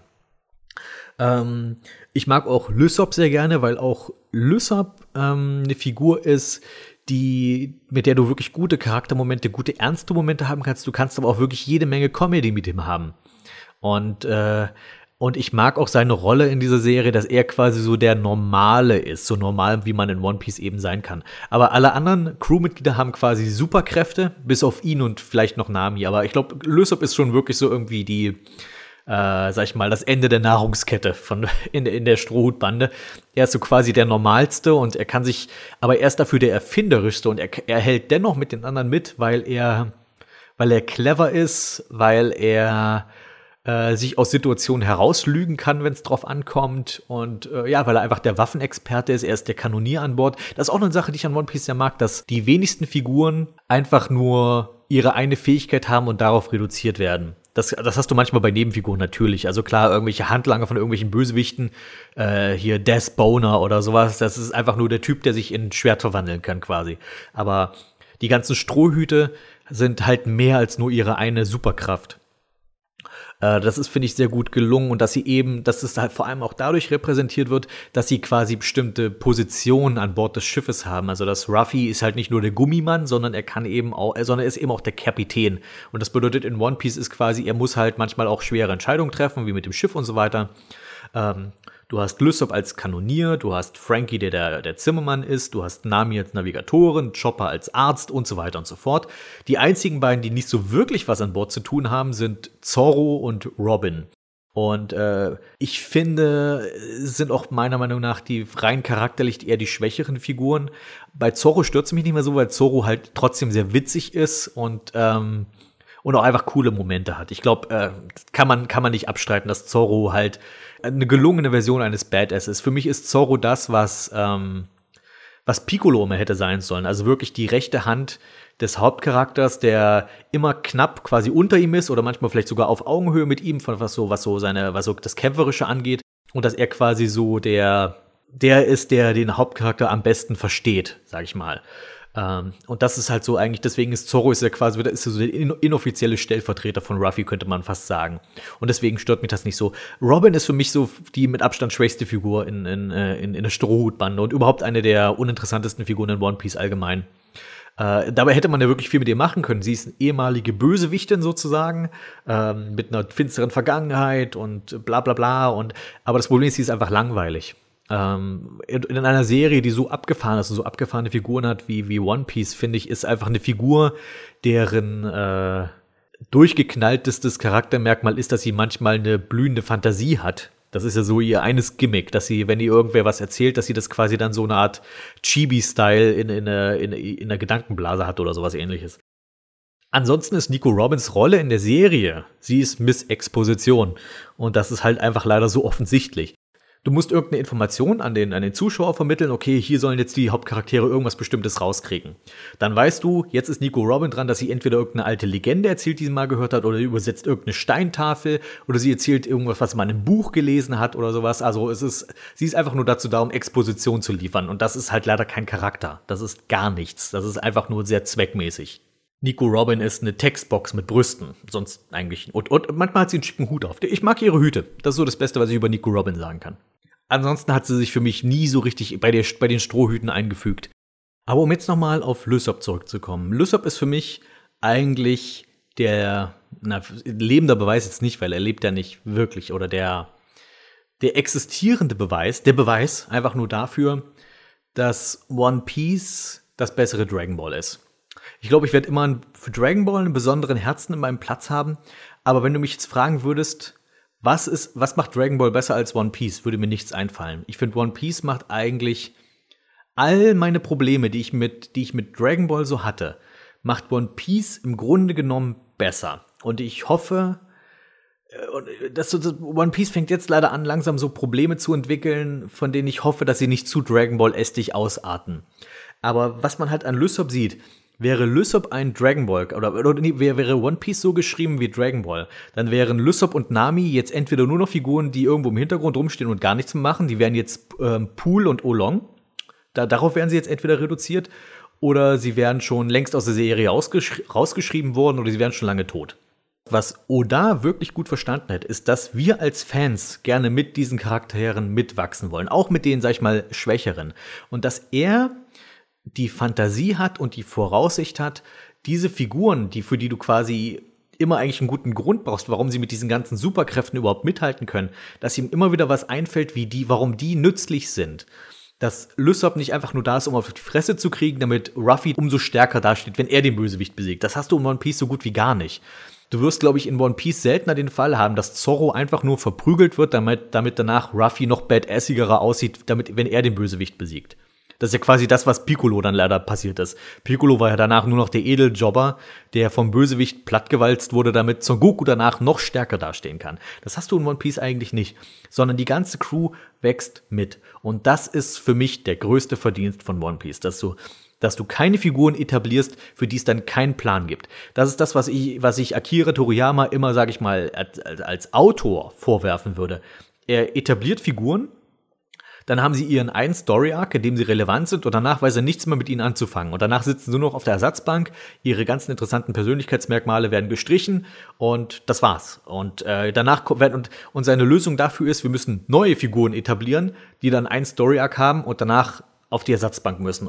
Und das wird immer und immer so weiter fortgeführt. Und er lernt es einfach nicht dazu. Oda führt meiner Meinung nach keine Figuren ein, für die er dann nichts zu tun hat. Und das ist, finde ich, sehr, sehr gelungen und das macht One Piece für mich eigentlich zu dem besseren Dragon Ball.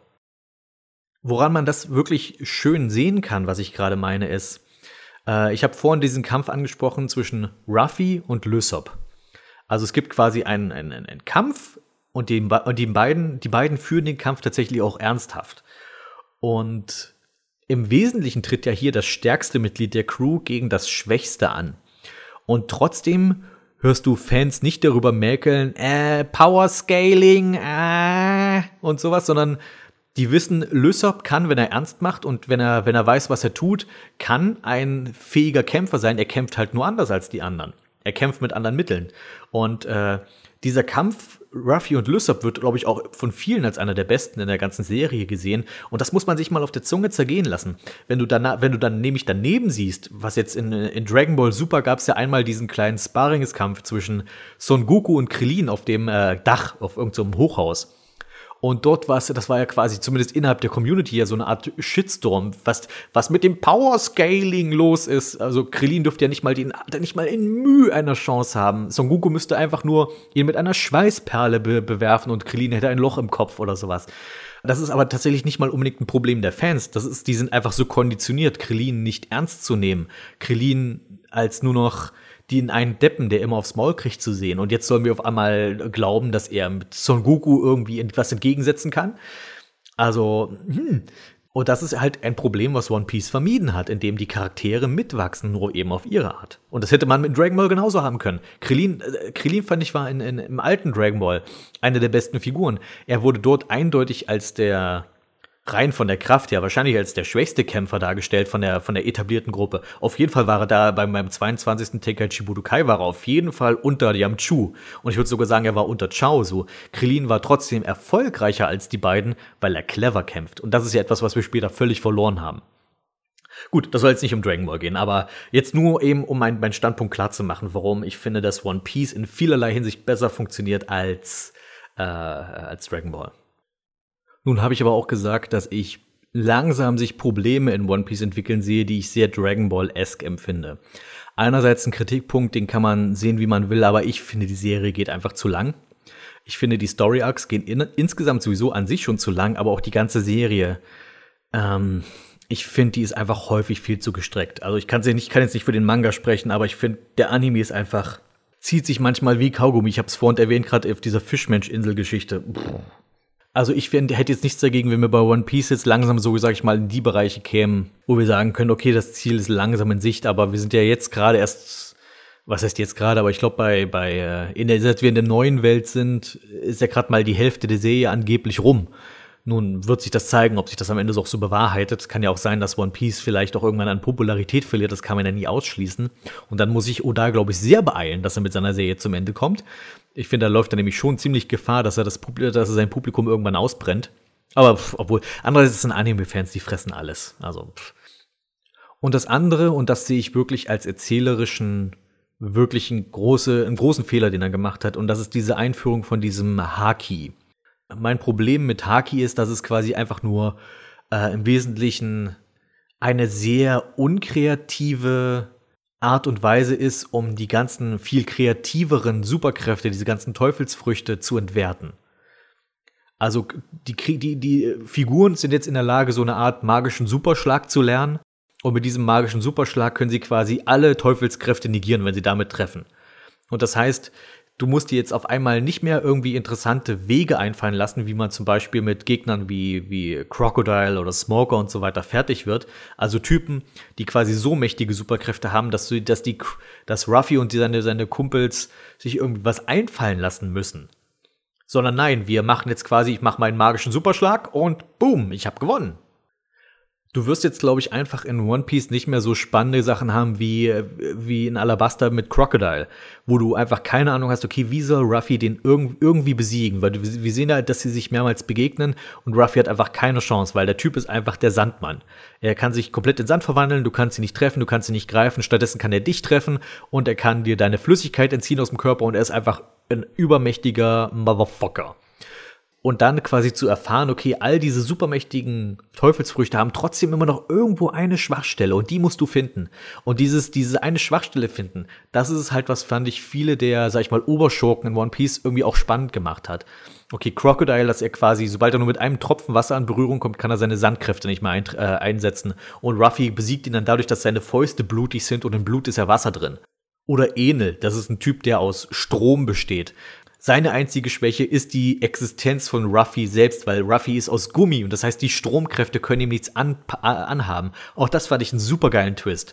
Und ja, und jetzt ist halt dieses Haki-Zeug und ich find's nicht spannend, ich find's nicht interessant. Es ist einfach nur, und jetzt, jetzt hast du auf einmal diese Kämpfe zwischen Haki-Anwendern und mein Haki ist besser als dein Haki. Und du kannst Haki inzwischen jetzt eigentlich durch Kampfkraft ersetzen.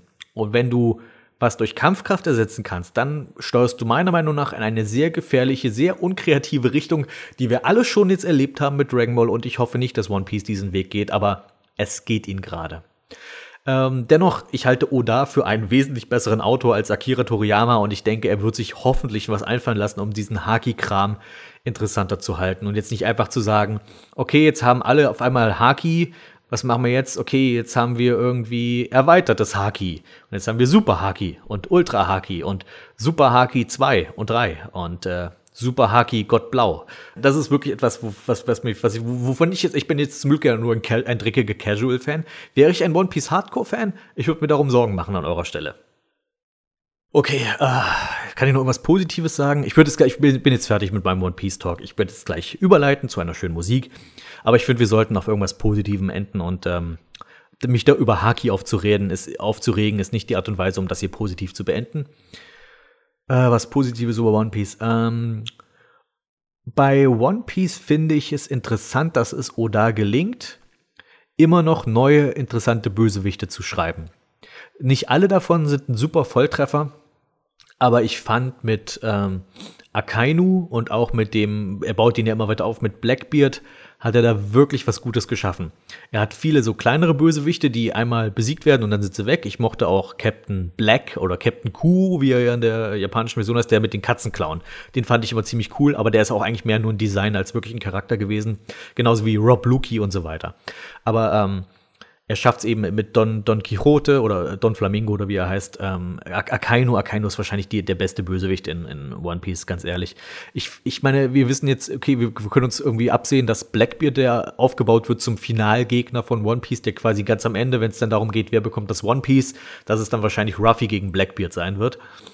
Aber ich finde, er hat inzwischen, äh, oder hat inzwischen Akainu so großartig aufgebaut, dass ich nichts dagegen hätte, wenn es am Ende Ruffy gegen Akainu wäre weil Akainu ist einfach eine fantastische Figur. Sidequest-Tours Fingerzeig. In dieser Ausgabe von Sidequest Tours Fingerzeig stelle ich euch ein Indie-Spiel vor, das ich zwar schon eine ganze Weile kenne, dann aber aus den Augen verlor und erst neulich wieder neu für mich entdeckte, und das ist Avernum. In gewisser Weise gehört Avernum zu der Rollenspiel-Untergattung des Dungeon Crawler. Allerdings nicht in reiner Form, denn dazu läuft der Spieler dann doch etwas zu oft durch Städte und redet mit NPCs. Ich nenne es deshalb Dungeon Crawler, weil die Spielwelt an sich ein riesiges Verlies ist, das sich in zahlreiche kleine Dungeon unterteilt. Also ein böses Imperium hat nämlich all seine politischen Gegner und Strafgefangenen von der Oberfläche in das unterirdische Reich Avernum verbannt und du teilst dieses Schicksal, also du und deine anderen Figuren, beziehungsweise du steuerst die Figuren, die hierher verbannt wurden. Du erstellst dir eine eigene Gruppe, bestehend aus vier Mitgliedern, weil oldschool, und erledigst dann allerlei Quests für die anderen Exilanten, die derweil in dieser Höhlenwelt ihre eigenen Städte und Verbände gründeten. Die Story ist allerdings hier nur ein Vorwand für das Szenario. Also das Szenario im Sinne von, diese riesige unterirdische Welt zu erkunden und darin rollenspielmäßige Abenteuer zu erleben. Äh, das Kampfsystem ist rundenbasierend und erinnert stark an klassische RPGs wie Pool of Radiance. Also strategische Tiefe hält sich dabei mit Würfelglück in etwa die Waage. Soll heißen, es gibt eine prozentuale Wahrscheinlichkeit bei der Treffer- und Schadensberechnung, die durch passende Ausrüstung und Stufenanstiege der Charaktere verbessert werden können. Level-Ups kommen dabei in angemessenem Maße, also sie werden dem Spieler nicht nachgeschmissen, sind aber trotzdem häufig genug, um die Motivation aufrechtzuerhalten. Und der moderate Schwierigkeitsgrad ist ebenfalls ein Pluspunkt. Jede Einstellung des Anspruchs, also quasi des Schwierigkeitsgrades, ist direkt spürbar und schlägt sich dabei äh, lediglich in den Werten der Feinde nieder und nicht aber in deren eher zweckmäßigen KI. Die Monster sind schon allgemein recht doof und lassen sich so mit typischen Taktiken wie Engpässen oder Hit and Run locker überwinden. Aber hey, ich habe mich da auch nie in Baldur's Gate und Co. beschwert und das sind immerhin meine Lieblingsspiele. Grafik und Sound, ähm, ich habe eben das Wort zweckmäßig verwendet, die wären mit zweckmäßig hingegen noch sehr wohlwollend beschrieben. Ähm, also dadurch, dass alles unter Tage spielt, werdet ihr euch mit der Farbe Grau anfreunden müssen also das Design hätte eigentlich mehr Farbe vertragen können. Und die Höhlenausrede lasse ich da nicht durchgehen, weil andere Dungeon Crawler bekommen das schließlich auch hübscher hin. Musik existiert außerhalb des Titelbildschirms nicht. Höchstens mal so kleine Jingles und Soundeffekte sind vorhanden, aber das ist auch alles, was ich über den Ton sagen kann. Also mein Fazit, ich habe mit Avernum Spaß. Und ich komme immer wieder gerne darauf zurück. Ich spiele es immer mal gerne wieder ein Stündchen und ich entdecke immer wieder was Neues. Und ich habe vor allem aus zwei Gründen Spaß mit diesem Spiel. Erstens, die Spielwelt ist mit seinen vielen Tunneln und unterirdischen Gewässern ein Fest für Entdecker. Also die Entwickler haben glücklicherweise dafür gesorgt, dass es viel zu entdecken gibt für den mutigen Wanderer. Und zweitens, ich mag einfach diese Art des Kampfsystems, dieses rundenbasierte aus der ISO-Perspektive. Das geht für mich immer mal ganz gut. Vor allem ist es halt sehr entspannt. Du kannst überlegen, was du tust. und machst dann deine Züge. Und äh, wenn du, werter Hörer, dich in einem dieser Punkte wiederfindest, dann ist Avernum was für dich. Es kostet aktuell einen Zehner, habe ich zuletzt nachgeguckt, ähm, was für so ein Spiel recht hoch erscheinen mag, aber bereut habe ich den Kauf jedenfalls nicht. So, und da sind wir wieder und wie angekündigt reden wir über den neuen Asterix-Film, der jetzt wahrscheinlich während, wenn ihr das hört, wahrscheinlich schon nicht mehr im Kino läuft, aber der bis vor kurzem im Kino lief und den man sich dann sicherlich bald bei Interesse auf DVD zu Gemüte führen kann. Und äh, da war ich zwar im Kino, aber da war auch mein Gast im Kino und deswegen reden wir da jetzt ganz gescheit darüber und zwar über Asterix und das Geheimnis des Zaubertranks. Ich hoffe, das war der Titel. Das war der Titel. Ach gut, ich weiß, ich hatte jetzt irgendwas, ich war jetzt irgendwie auf Hinkelstein oder sowas, aber es, es gab auch, es gibt auch ein paar gewisse Parallelen zu Hinkelstein oder auch zu mehreren Asterix-Filmen, würde ich behaupten. Das ist richtig, ja. aber in dem Fall geht's ja tatsächlich mal so gar nicht um Hinkelstein. Ja, also erstmal ganz vielleicht zum, zum Kinoerlebnis an sich. Wie war es bei dir? Wie war so das Publikum? Ich finde, das ist mal ganz interessant, dass mal wie so das wie die Kino, wie das Kinoerlebnis war bei solchen Filmen. Äh, das war in dem Fall total großartig. Ich gehe mittlerweile fast nur noch in so ein ganz winzig kleines Kino im, im Nachbarort, ähm, wo auch immer nur zwei Filme gleichzeitig laufen. Und ähm, da ist es immer sehr angenehm. Also da waren keinerlei nervige und sonst wie. Wo, wobei es bei so einem Film ja fast egal wäre, aber da war es echt ein sehr angenehmes Publikum, war super. War, war voll? Waren viele Leute da? Nee, gar nicht. Das ist Bei uns war also ich bin da zwei Wochen nach dir gegangen und äh, da waren vielleicht, keine Ahnung, also ich war mit, wir waren zu zweit dort und ähm, der Rest im Kino waren vielleicht irgendwie zwei Familien und vielleicht ein Grüppchen Jugendlicher oder sowas, aber war ein riesen Kinosaal und vielleicht zehn Leute maximal. Und das war, der Film lief ja auch, also zumindest auch in, ich weiß nicht, wie es bei dir war, auch in, in Berlin lief der ja wirklich nur in ausgewählten Kinos. Und dann auch zu sehr unschönen Zeiten. Mm, ja, nee, er, er lief schon in, in eigentlich jedem Kino, aber halt auch wirklich nur im Mittagsprogramm. Also als, als Arbeitnehmer war es da total schwer. Ich habe also eine einzige Vorstellung, die halt um ähm, 20 Uhr war, äh, habe ich dann erwischt und ähm, ja, ansonsten immer nur so, das späteste war immer so um fünf oder so. Also, weil also es ist ja, ist ja ein Animationsfilm und das ist ja automatisch dann für Kinder gemacht, ne? Deswegen kann man die alle mittags bringen typisches. Das ist so seltsam, weil wenn man denkt, Asterix ist ja auch für viele ein Nostalgiethema. Mm. Und äh, ich behaupte mal, wenn, wenn an Ostern oder so die Asterix-Filme laufen, dass dann nicht nur die Kinder vor dem Fernseher sitzen.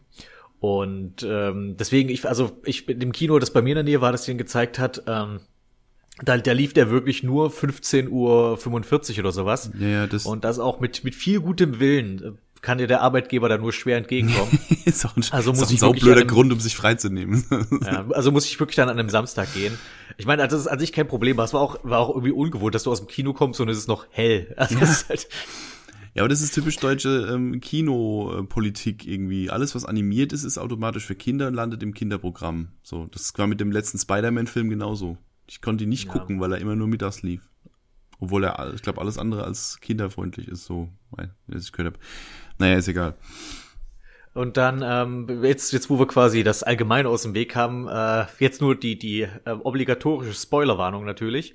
Also ich würde sagen, wir reden einfach ganz allgemein über den Film. Ich meine, es ist Asterix, da wird jetzt nicht äh, einem, jemanden, glaube ich, aufs Dach steigen, wenn wir jetzt hier Sachen von der Handlung verraten oder so. Naja, sagen wir so, beim letzten Animationsfilm haben wir uns ja noch, äh, äh, haben wir gesagt, wir spoilern mal nicht den Schluss. In, in dem mhm. Fall ähm, würde ich tatsächlich gerne den Schluss ansprechen, weil das so ein Punkt ist, der mir noch im Gedächtnis äh, geblieben ist. Deswegen würde ich tatsächlich eine Spoilerwarnung machen, ja. Ja, also ich finde, also wie gesagt, wir machen eine Spoilerwarnung, aber ich finde halt eben, ich finde, wir sollten auch über mehr Dinge als, als nur allgemeine Filme reden. Also wir, wir können natürlich gleich sagen, erstmal allgemein sagen, wie wir ihn finden, aber ich finde, äh, bei dem letzten, der hatte, dadurch, dass er sowieso mehr Überraschungen hatte, gefühlt hat sich eher gelohnt, sage ich mal, nicht zu spoilern. Mhm. Hier ist es so, kannst du viele Sachen, sage ich mal, kommen sehen. Ja, bis auf ein paar. Also gehen wir es einfach mal durch. Für mich war die erste große Überraschung gleich, ähm, sag ich mal, der Anfang und die Musikauswahl. Ach, das war, ähm, was war's denn? Ich weiß, was du Dead, meinst. Also die, die Band heißt Dead or Alive, das ist so eine 80er-Band und ähm, Right Round. Ah, right, genau, Right Round. Ja. Spin my head right ja, genau. round. Also halt auch wirklich das, also nicht irgendwie eine Coverversion, sondern wirklich das Original 80er Jahre Lied lief da. Und äh, Dazu läuft eine sehr skurrile Montage mit Impressionen aus dem Asterix-Universum, mit irgendwelchen kleinen Szenen bei den Piraten, bei den Römern, bei den Galliern und dazu läuft dieses, dieser Popsong aus den 80ern, von dem ich, also mir, mir hat sich nicht ganz erschlossen, was der hier zu suchen hat, außer dass er halt ein Ohrwurm ist. Ja, also das erste, was ich gedacht habe, war wieder, aha, mal wieder Asterix mit, mit Popmusik gekreuzt, aber ich fand es jetzt in dem Fall gar nicht mal so arg störend, weil es jetzt also weil es halt ein uraltes Lied ist, also was uraltes, halt ein Lied aus den 80ern, aber das war jetzt nicht so dieses, wir quetschen mal noch einen aktuellen Chart-Hit mit da rein, damit wir auch die, die, die, die, die Jugendlichen mit abholen, sondern das war halt einfach, in dem Fall glaube ich einfach nur ein Lied, wo sie halt gedacht haben, ja, das passt ganz gut auf das, auf das ganze Ding. Ähm, ja, ich fand es auch nicht mal unbedingt negativ. Es ist halt, also es war auch tatsächlich mein erster Lacher des Filmes, als ich, da, als, halt, ja. als ich das Lied, äh, als ich das Lied erkannt habe, dachte ich mir mal, was? Was passiert denn jetzt hier gerade? Also es war einfach so schön, also es war aber so schön abgefahren auch eigentlich. Ja. Ähm, also es ist schon, wie du sagst, es ist halt offensichtlich ging es nicht darum, irgendwie einfach jetzt einen aktuellen Bezug zu irgendwas herzustellen, aber sondern einfach, ich, ich finde trotzdem habe ich nicht ganz verstanden, warum ausgerechnet dieses Lied. Also das ist ja, ja keine Ahnung. nee, also den Grund der schließt sich mir jetzt auch nicht ganz. Aber ich fand's ganz cool. Es hat ja, es hat halt irgendwie, hat halt irgendwie Schmackes dann die, die Szene durch das, durch den Song. Fand ich gar nicht, fand ich gar nicht schlecht. Und dann äh, starten wir ja direkt eigentlich mit dem Hauptcharakter des Films und zwar Miraculix. Ja, genau. also das kann man wirklich so sagen. Es ist ein Asterix-Film, der mit sehr wenig Asterix auskommt. Das stimmt. Das war ja im, im in welchem Film war denn das, wo, schon mal, wo ich schon mal gesagt habe, dass Asterix zur Nebenfigur degradiert wurde? Das war, glaube ich, bei dem furchtbaren Wikinger-Film. Stimmt, das ist der Wikinger-Film, wo es mehr um Obelix geht tatsächlich. Und ja. in dem Fall sind tatsächlich Asterix und Obelix nur so die, die, die Sidekicks.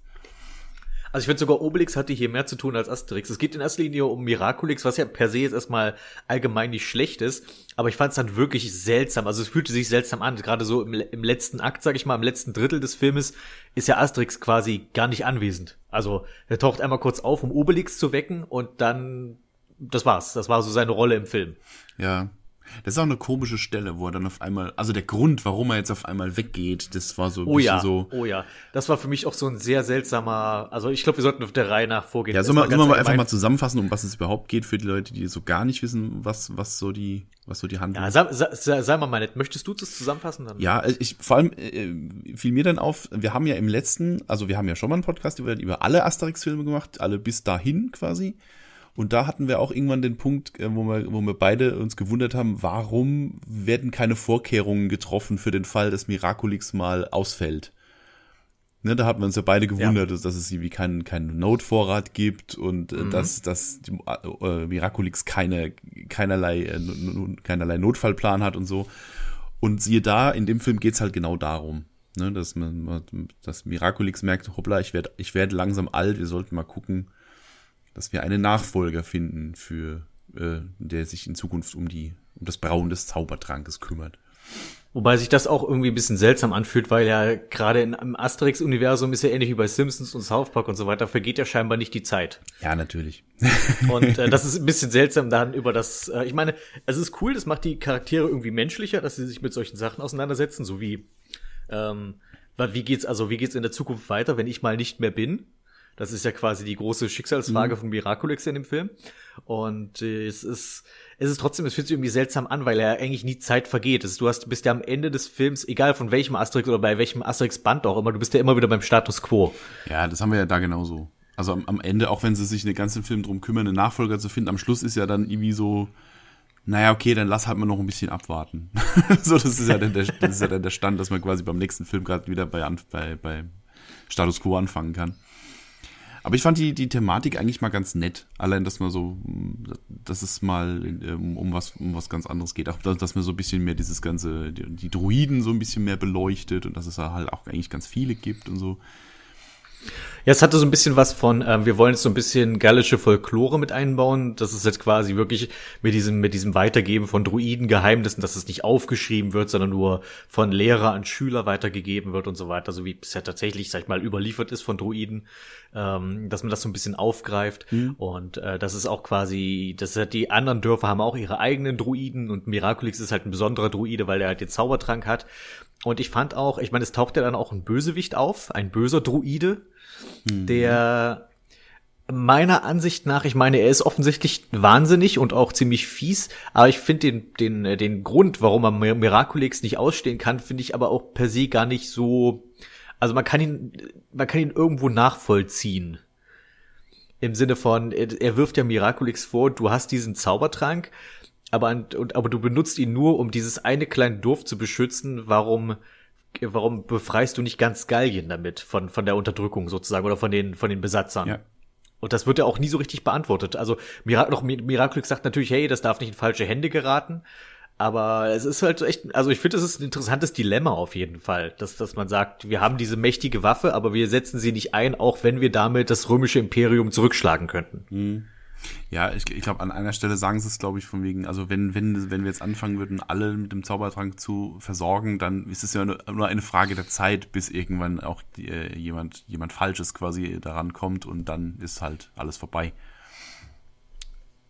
Aber ja. Stimmt. Wobei wir ja gesehen haben, dass am Ende des Films haben ja auch, sag ich mal, die Falschen den Zaubertrank und es ist ja trotzdem, die haben das aber trotzdem dann richtig eingesetzt. Also die Römer haben ja am Ende auch Zaubertrank. Ja, stimmt.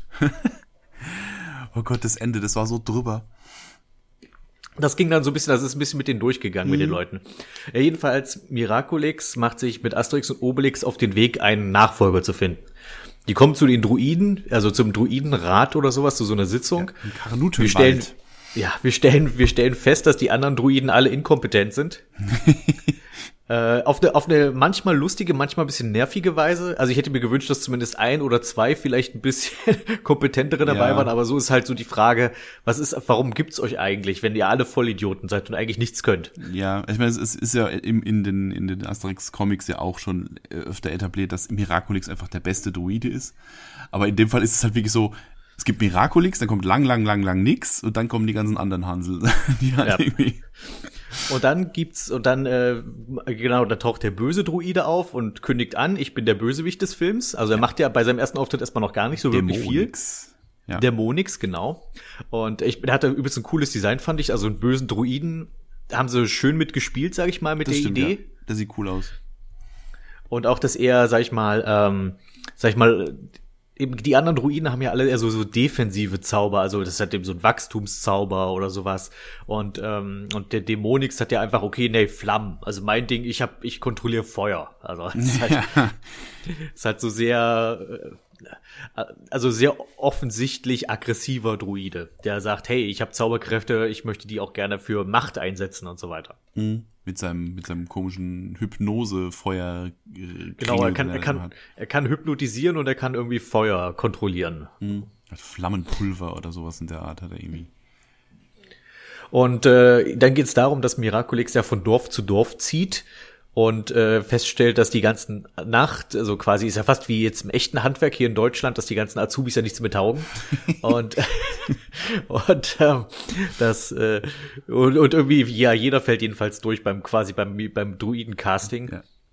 Und äh, da kommen wir an einer Stelle, was ich ganz witzig fand, dass wir in das Dorf kommen von Majestics Bruder. Ich habe das so, war für mich so ein kleiner Gruß an Kampf der Häuptlinge. Mhm dass die quasi jetzt in ein gallisches Dorf kommen, was aber quasi seine ganze Kultur schon, sag ich mal, verkauft hat und jetzt einen auf Römer macht.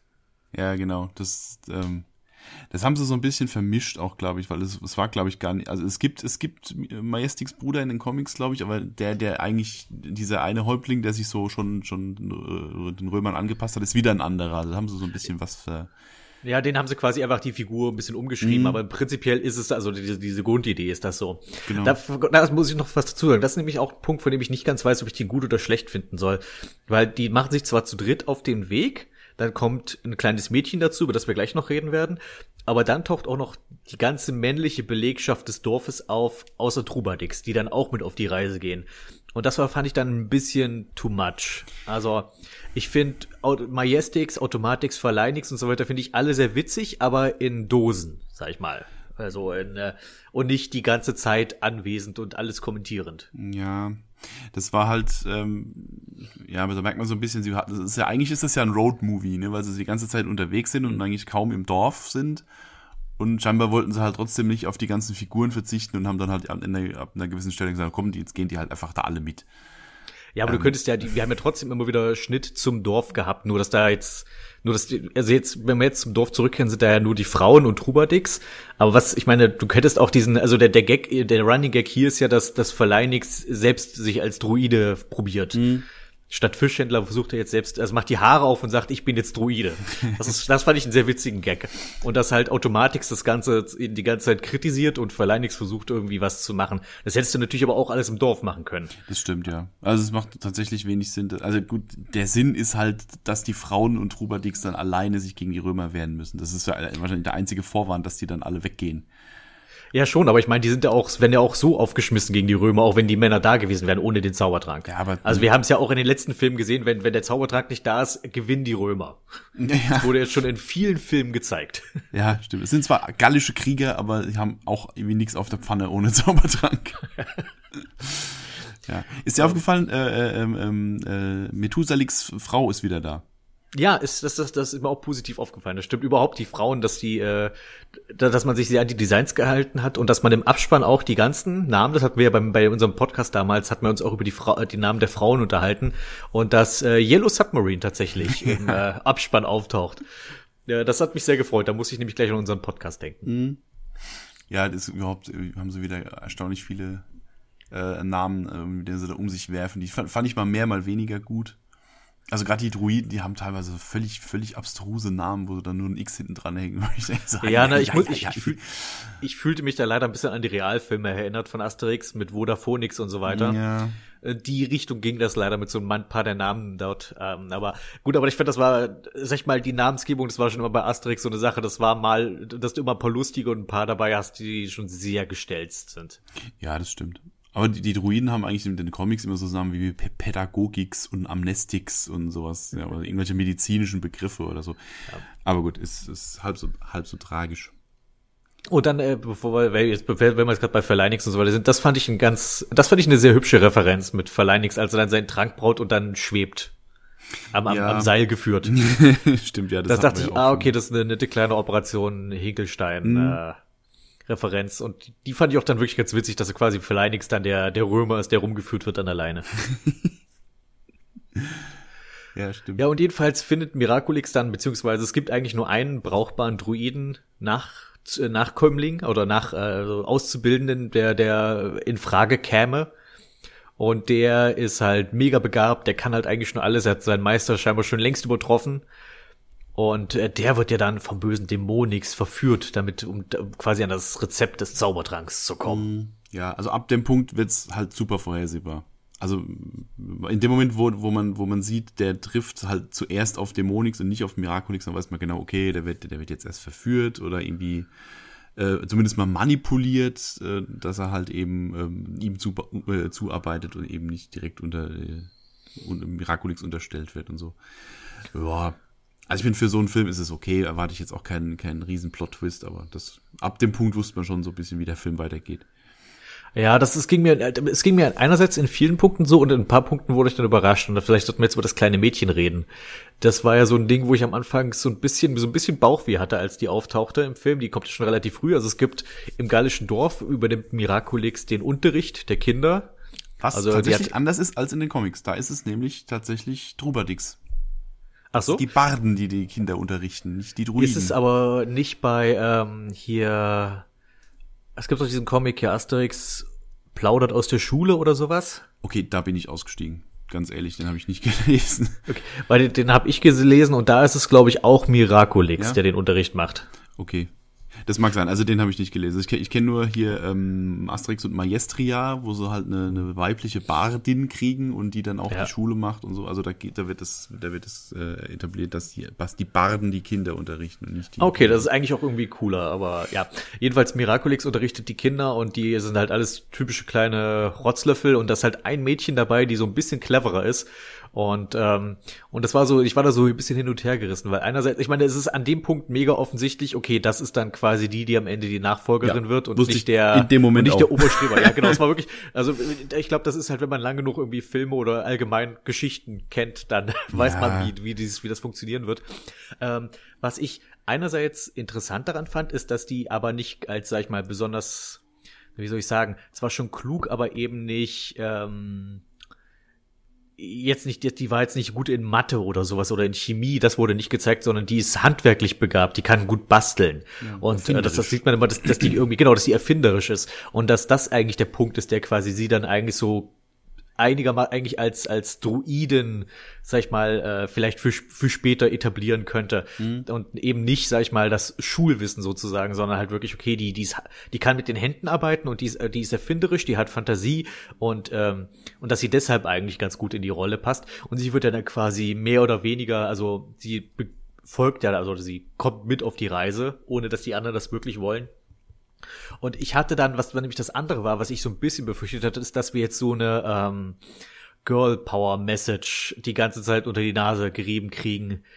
Äh, so im Sinne von, jetzt, okay, jetzt muss irgendwann einer auftauchen und sich darüber lustig machen, so, haha, Mädchen können niemals Druiden werden und dann sie so, ha, ich werd's euch zeigen und am Ende lernen wir alle unsere Lektion, dass Frauen das genauso gut können und so. Ja, ich, ich das ist so, so ein Ding. Klar, ich weiß, dass das so ist, aber können, können wir das bitte nicht so nervig darstellen? Und sie machen es ja nicht so und das hat mich dann positiv überrascht. Genau, es, es wäre tatsächlich ja eigentlich voll im Zeitgeist, ne, weil Hollywood macht ja gerade genau das, dass er eben jetzt alles hier auf mit, also äh, ähm, äh, Feminismus mit dem Holzhammer betreiben, mhm. ähm, was ja wiederum komplett in die andere Richtung scheiße ist, aber ähm, in dem Fall, ähm, auch wenn man von vornherein weiß, okay, ja, sie ist das kleine Mädchen, sie ist A, ein kleines Kind und B, sie ist ein Mädchen, das heißt, eigentlich ist sie der komplette Underdog äh, in, die, in der ganzen Gesellschaft ja. hier, aber dann weiß von vornherein genau, okay, die wird's am Schluss, ja, sie wird zumindest mal, ähm, es, es, gefühlt ist sie die Nachfolgerin am Schluss. Ähm, ich habe auch gedacht, so, oh ja, ah, kleines, kleines Kind ist halt immer schwierig im, in einem Film, ne? weil Filmkinder sind ganz oft ganz furchtbar. Und mhm. aber ähm, ich fand sie jetzt gar nicht mal so schlecht. Also, weil sie ist, sie, sie ist nicht neunmal klug, sie ist nicht irgendwie übertrieben ähm, ähm, präsent die ganze Zeit, die hält sich ja einigermaßen im Hintergrund. Ja. Ähm, also ich fand sie nicht nervig und am Schluss kam auch nicht dieses äh, so jetzt äh, zeige ich euch jetzt wer werfe ich mein, meine Kapuze ab und zeige, dass ich ein Mädchen bin und jetzt rette ich hier den Tag. Das gab es ja Gott sei Dank nicht so eine Szene. Das ja, allerdings. Gut da war ich dann, das meine ich auch, da war ich dann auch positiv von überrascht. Und da nach dem Film hätte ich mir sogar ein bisschen mehr Szenen sogar mit ihr gewünscht, dass sie ihr, ihren Charakter sogar vielleicht noch ein bisschen mehr zu zeigen, weil tatsächlich hält sie sich sehr zurück, was auch erstmal ganz angenehm ist. Und was du eben gesagt hast, sie ist nicht neunmal klug, das war auch sehr angenehm, weil gerade eben, was du meintest, Kinder in Filmen können oftmals sehr, sehr anstrengend werden. Ja, ja. Gerade wenn die dann ähm, in Deutsch irgendwie noch ne, dann auch dann auch irgendwie eine coole Catchphrase haben müssen oder sowas. Und darauf hat man zum Glück alles verzichtet. Und ähm, ich hätte dann zwischendurch trotzdem irgendwie gerne, dass man sie hat, sie hatte, ich finde, sie hatte eine wirklich gute Chemie mit Miraculix gehabt. Vielleicht noch ein, zwei Szenen, vielleicht mehr mit den beiden. Das hätte ich mhm. irgendwie ganz gut gefunden. Und ich mochte eben, wie es ausgeht, dass eben nicht einfach gesagt wird, okay, das ist jetzt die Nachfolgerin von Miraculix, sondern er war, hat jetzt im Hinterkopf, okay, hier ist jemand im Dorf mit Potenzial. Und damit, das ist eigentlich alles, was wir brauchen. Mhm, genau das war, also den Schluss fand ich tatsächlich auch sehr, sehr nett, dass da jetzt nicht nur die große Enthüllung kommt, sondern so, okay, wir, wir wissen jetzt alle Bescheid und wir müssen es jetzt nicht nochmal aussprechen. So, das ist mal ganz nett. Ein bisschen leid hat mir dann der Emporcum Nix, heißt ich so, glaube ich. Heißt, er, heißt er sogar so? Ich weiß es. Ja, ja ich glaube, der hieß so. Der, also, ja, irgendwie sowas. Der, so. ähm, ja. Der ist, wie geht es um, um diesen anderen Druiden, der halt so diesen hochbegabten, äh, na, also Druidenlehrling. Und das ist, glaube ich, Emporcumlix oder Emporcumnix, irgendwie sowas. Irgendwas mit Emporcumling jedenfalls. Mhm. Ähm, und bei dem tat's mir am Ende ein bisschen leid, weil so viel verkehrt hat er eigentlich nicht gemacht. Ja. Der hat, der hat eigentlich nur, der wollte Miraculix gern beeindrucken, hat einmal auf den falschen Rat gehört, aber er hat Miraculix ja aktiv nicht verraten. Also er ist, das Miraculix hat ihm letztlich nicht vertraut, aber er, ich fand, er hat jetzt auch nichts verkehrt gemacht und deswegen, und dann am Ende sozusagen, also das am Ende, sein Ende ist ja nur, er geht ja traurig zurück in die Berge und muss nochmal von vorne anfangen, sozusagen Druide zu werden. Ja, es sagte sie sogar, ne? Du musst ja. wohl leider nochmal von vorne anfangen. Ne? Ich habe mir auch gedacht, das ist, das ist erstaunlich hart. Gerade, weil eigentlich äh, ist er ja tatsächlich begabt und hat jetzt halt einen dummen Fehler gemacht, den man durchaus auf Unerfahrenheit äh, schieben kann und. Der ja auch nur menschlich ist, weil der Droh Miraculix, der ist dieses große Idol der Druiden und er hat ja auch, das Ding ist, und ich finde ja auch sein Argument, ich möchte keinen Zauber machen, der einfach nur hübsch ist, ich möchte gerne einen haben, mit der praktischen Nutzen hat, das kann ich ja sogar irgendwo nachvollziehen. Und dann kommt erst Dämonix und sagt, nein, nein, Miraculix steht auf Zauber, die nichts, die, die, die nichts bewirken. Mach lieber sowas. Und das ist ja die einzige Manipulation, auf die er wirklich reinfällt. Mhm. Ja. Ja, das stimmt. Also den, den Schluss fand ich tatsächlich auch erstaunlich. äh, Also er wird ja nicht bestraft, aber so dieses, Ja. dieses, du, du gewinnst jetzt hier gar keinen Blumentopf, du gehst jetzt einfach heim und fängst nochmal von vorne an. So, oh. Er fühlt sich am Ende wirklich wie so ein, wie so ein Ausgestoßener dann dadurch Ja, ein ja. bisschen an. Weil alle anderen, so, so, ich meine, sogar die Römer fühlen sich, fühlen sich wie mehr angenommen jetzt von den Galliern an, als, als dieser, der arme eine Druidenbursche. Der, der, also die anderen Druiden nehmen ihn nicht bei sich auf. Die, der darf nicht im Dorf bleiben, der muss einfach zurück, wo er herkommt. Ja. Ja, das ist ein bisschen, das hat er nicht verdient. Aber ich mag, dass sie jetzt quasi so eine Art Kanon von neuen Figuren scheinbar eingeführt haben oder zumindest von wiederkehrenden Figuren. Die haben jetzt ja quasi äh, in Bezug jetzt auf den letzten Asterix-Film, den, den das Land der Götter, dass wir jetzt wieder den gleichen, die gleiche Truppe bei den Römern haben mit den gleichen Synchronsprechern. Stimmt, ja. Die, also das ist die- dieser Centurio, der eigentlich nur seinen Job machen will, aber halt mit seinen super feigen Legionären ähm, immer verhandeln muss an über jede Kleinigkeit, dass du diese, dass du diese, dass du die, dass du die feigen, aber vorlauten Legionäre hast. Äh, ich weiß nicht, ich mag die Truppe irgendwie, die ist und und die- den Berater von Caesar, der ist ja auch wieder der gleiche. Ja, stimmt. Ja. Nee, das ist tatsächlich ganz nett, dass die, dass die äh, Figuren, die funktionieren, dass sie die nochmal mit einbauen. Das ist, dass die quasi jetzt auch die, dass die jetzt auch die Römer abseits von Caesar, sag ich mal, so ein paar wiederkehrende Gesichter werden. Also früher hatten wir ja nur bei den Trickfilmen den, den Centurio mit dem Bürstenhaarschnitt, der, der aber auch nur vom Design her immer wieder auftauchte, aber scheinbar nie der gleiche Charakter war. Ja, genau. Da haben Und hier würde ich schon sagen, dass man hier, dass es jetzt einfach diese eine, diese ein, eine arme Römer-Einheit ist, die immer wieder das Dorf eingreifen muss und immer wieder eins auf die Mütze kriegt. Was ein Scheißjob. Normalerweise wechseln die ja dann irgendwann ab und zu mal die Garnison, so dass so mehr frische Römer kommen, und wenn das jetzt immer die gleichen sind. Das ist ein trauriges Da Los. kann ich, da kann ich aber auch nachvollziehen, warum die da nicht so Bock auf den Job haben. ja, schon wieder. Ja, jedenfalls Ähm, ist dann beim äh, im Film ist ja irgendwann im, im Dorf, die haben ja quasi einen Vorrat, das was was du vorhin meintest, die haben einen Vorrat im Dorf an Zaubertrank für schlechte Zeiten, wenn Miraculix mal nicht da ist und dann geht der aber langsam zu Neige und jetzt scheinen die Römer ja doch mal die Oberhand zu gewinnen. Und jetzt ist natürlich dann das wilde Kräftemessen kommen, unsere Freunde noch rechtzeitig, um das Dorf zu retten und bringen den Zaubertrank mit. Und dann auch ein, ein interessantes, der Höhepunkt sich darum strickt, schaffen wir rechtzeitig den Zaubertrank zu machen oder wo sind die Zutaten für den Zaubertrank? Weil Miraculix verzweifelt ja fast daran, dass nir- nirgendwo Zutaten für seinen blöden Zaubertrank hat.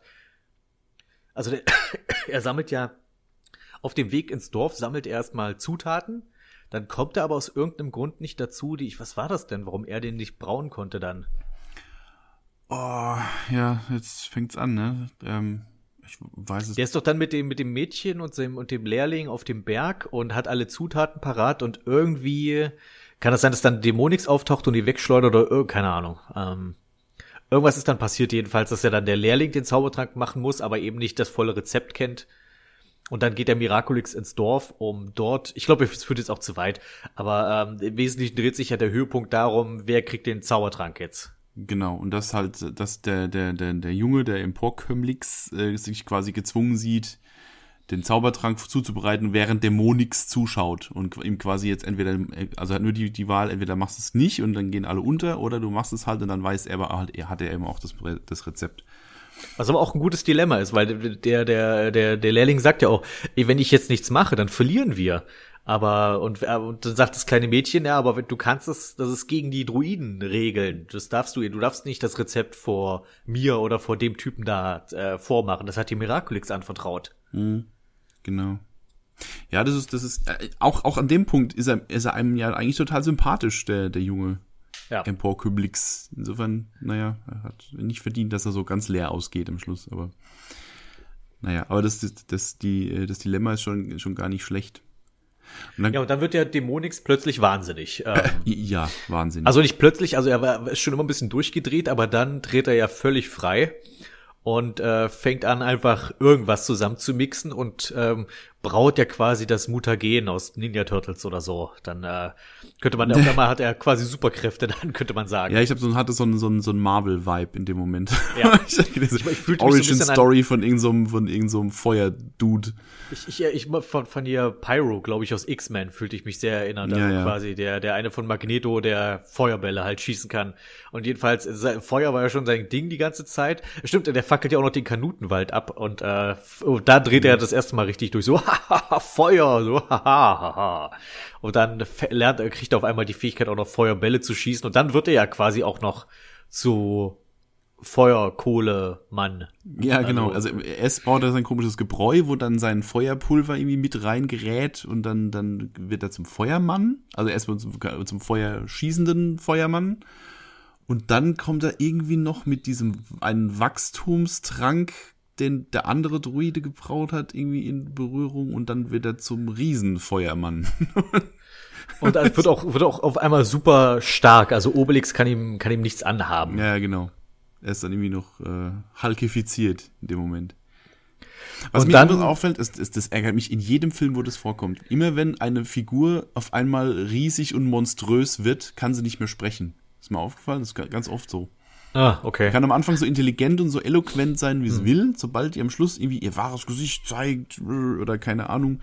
Und dann ist halt nur noch ein Monster. Dann genau, dann keine ist Sympathie nur, mehr haben. Genau, dann ist es nur noch ein brüllendes, äh, brüllendes Monster. Das war in dem Fall genauso. Und das war jetzt noch nicht mal der abgefahrene Teil vom Ende. Also, dass wir einen riesen Feuerdruiden bekommen, der auf einmal äh, das Land in Schutt und Asche legen will. Sondern äh, Miraculix hat ja noch was in der Hinterhand. Ach, stimmt. Das habe ich völlig verdrängt. Echt? Das war für mich der Ab Also ich, ich, ich saß so da und dachte, Moment, was? Was passiert da jetzt? Also, also ich, ich beschreibe es ganz kurz. Also, die Römer haben alle Zaubertrank bekommen. Und weil, also erstmal der Dämonix wendet sich gegen alle. Der ist am Anfang der Verbündete der Römer und dann wendet er sich gegen die Gallier und gegen die Römer und will einfach alle auf einmal vernichten, sodass sich jetzt die Gallier und die Römer zusammentun müssen. Mhm. Die Druiden teilen den Zaubertrank mit den Römern, damit die Römer mitkämpfen können. Und äh, trotzdem können sie aber alle nichts ausrichten, weil Dämonix jetzt ein Riesenfeuerdude ist. Woraufhin Miraculix mit einem Zauber die ganzen aufgepumpten Römer sich schnappt und aus denen eine Art äh, Power Ranger-artigen Riesenroboter baut. Wenn man das so auch mal so Wenn erzählt, so ausspricht. wodurch du dann so eine Art, also quasi wie so ein wie so einen japanischen Monsterfilm dann bekommst ja. dadurch, so, so Kaiju so Kaiju Kampf. Äh, der baut ja aus den aus den Römern baut der so einen, einen Zentauren-Roboter. Genau, so, so ein Mecha. Und, dann hast du so einen riesigen, genau, Riesen-Mecha-Zentaurin gegen äh, riesigen Feuerdämon-Typ. Und dann, ja, äh, und das ist der große Finalkampf. Und irgendwie, äh, ja, übrigens, Asterix kommt auch im Film vor manchmal. Mhm. Ja, genau. Aber ganz ehrlich, äh, auch wenn das jetzt gerade, wenn man es so ausspricht, super, super trashig klingt, ich hatte da tatsächlich Spaß mit. Also ich hatte nicht diesen, diesen Facepalm-Effekt, den man vielleicht erwarten würde an der Stelle. Ich habe ja. erst gedacht so, okay, was passiert hier gerade? Aber das, der, der Film ist ja an sich die ganze Zeit schon so flott und so äh, schnell, was die ganze, was die ganze Bewegung angeht und so, dass auch das am Schluss total Spaß gemacht hat. Auch dieser, auch dieser Riesenkampf, das macht irgendwie, macht irgendwie Laune, trotz allem. Also ich, für mich hat sich einfach ergeben, also als ich so nachher darüber nachgedacht habe über den Film, dachte ich so, das ist, glaube ich, der skurrilste Asterix-Film, den ich kenne. Das, ähm, das stimmt, ja. Der ist einfach, das sind einfach so viele, also erstmal diese seltsame Thematik mit, wer ist mein Nachfolger, also das ist, was erstmal sehr untypisch Asterix ist. Dann, dass es äh, um Miraculix geht. Dann, dass wir quasi der, der, dann diese ganze Sache mit den bösen Druiden und diesem seltsamen Zaubern und dem riesigen Endkampf. Und dann hast du auch zwischendurch diese, ich weiß nicht, diese, diese Montagen, wo der Zeichenstil einfach mal komplett sich ändert. Ach ja, stimmt. Du hast ja die ganze Zeit diese computeranimierten Figuren mhm. und hast du, glaube ich, zwei, drei solche Art Montagen mit Hintergrundgeschichten oder sowas, die dann gezeichnet sind oder aber auch da in einem sehr ähm, mitunter abstrakten Stil. Ja, genau, die, die, diese, diese Rivalität zwischen äh, Miraculix und Dämonix wird, wird ja nochmal in so einer Rückblende gezeigt, die in so einer Kritzeloptik ist. Genau. Und dann äh, sind wir einmal, wenn die auch über die, dann kommt diese Montage, wo sie quasi diese ganzen gallischen Dörfer abklappern, mhm. wo wir dann auch in so einer Art Cartoon-Optik auf der Karte unterwegs sind. Genau. Ähm, und dann gab es noch irgendwas Drittes, ist, ist gerade entfallen. Aber es kam nochmal sowas, wo dann aber auch wieder ein komplett anderer Stil war. Und auch das halt so, so wo, wo du quasi so viel unterschiedliche Darstellungsformen von Asterix auf einmal in einen Film geschmissen bekommst. Mhm. Ja, finde ich aber gar nicht, ja gut, fand ich jetzt gar nicht mehr so störend. Ich, äh, das, ich glaube, wenn ich, wenn es einen Punkt gibt, der mich in dem Film wirklich gestört hat, dann war es der, der, der Asterix-Moment, den wir ganz am Anfang mal kurz genannt haben, wo, ähm, wo man irgendeinen erzwungenen Grund brauchte, warum Asterix sich jetzt von der Gruppe trennt. Und das war so irgendwie, es war sehr untypisch Asterix und es war auch überhaupt nicht nachvollziehbar für mich. Ja, das, also das ist so ein bisschen ein wiederkehrendes Element vom letzten, also vom von Asterix im, im Land der Götter, ja. Da gab es ja auch irgendwann A, den Punkt, wegen wir müssen irgendwie Obelix aus der Handlung rauskriegen, damit er nicht gleich alles nur per Muskelkraft löst, sondern erst am Schluss wieder äh, dazukommt. Das gab es diesmal auch wieder. Er wird halt, in dem Fall wird er halt hypnotisiert von Dämonix und ist dann erstmal äh, paralysiert die ganze Zeit, bis ihn Asterix aufweckt. Das heißt, er ist auch erstmal eine Zeit lang aus dem Spiel. Mhm. Und äh, wir hatten auch wieder den Punkt, dass Asterix sich irgendwann irgendwie enttäuscht abwendet und, und, und weggeht alleine. Und das fand ich im letzten Film noch irgendwie nachvollziehbar. In dem Fall war es so ein bisschen so, so, hä? Warum, genau, im letzten warum gehst du jetzt weg? Das macht gar keinen Sinn. Genau, im letzten Film war es tatsächlich nachvollziehbar. Da war ja, okay, hey Leute, ihr verkauft eure Kultur hier. Warum werdet ihr seid alle, guckt euch doch mal an. Ähm, und da, da ging es ja auch darum, einfach wirklich einen Punkt zu beweisen. Sozusagen, nee, mit, ihr seid keine Gallier mehr, mit euch will ich nichts mehr zu tun haben. Hier war es jetzt einfach so, Asterix war einfach genervt. Und das ist aber, weißt du, du willst aber trotzdem, du willst ja nicht, dass das, das ist ja an sich okay, dass Asterix mal genervt ist, aber er ist trotzdem der Held und du willst ja trotzdem mit ihm sympathisieren. Aber an der Stelle war so, das ist, ich fand es einfach nicht fair, dass, dass er Miraculix quasi vorwirft, dass er daran denkt, dass er mal nicht ewig, dass er nicht ewig Druide sein kann.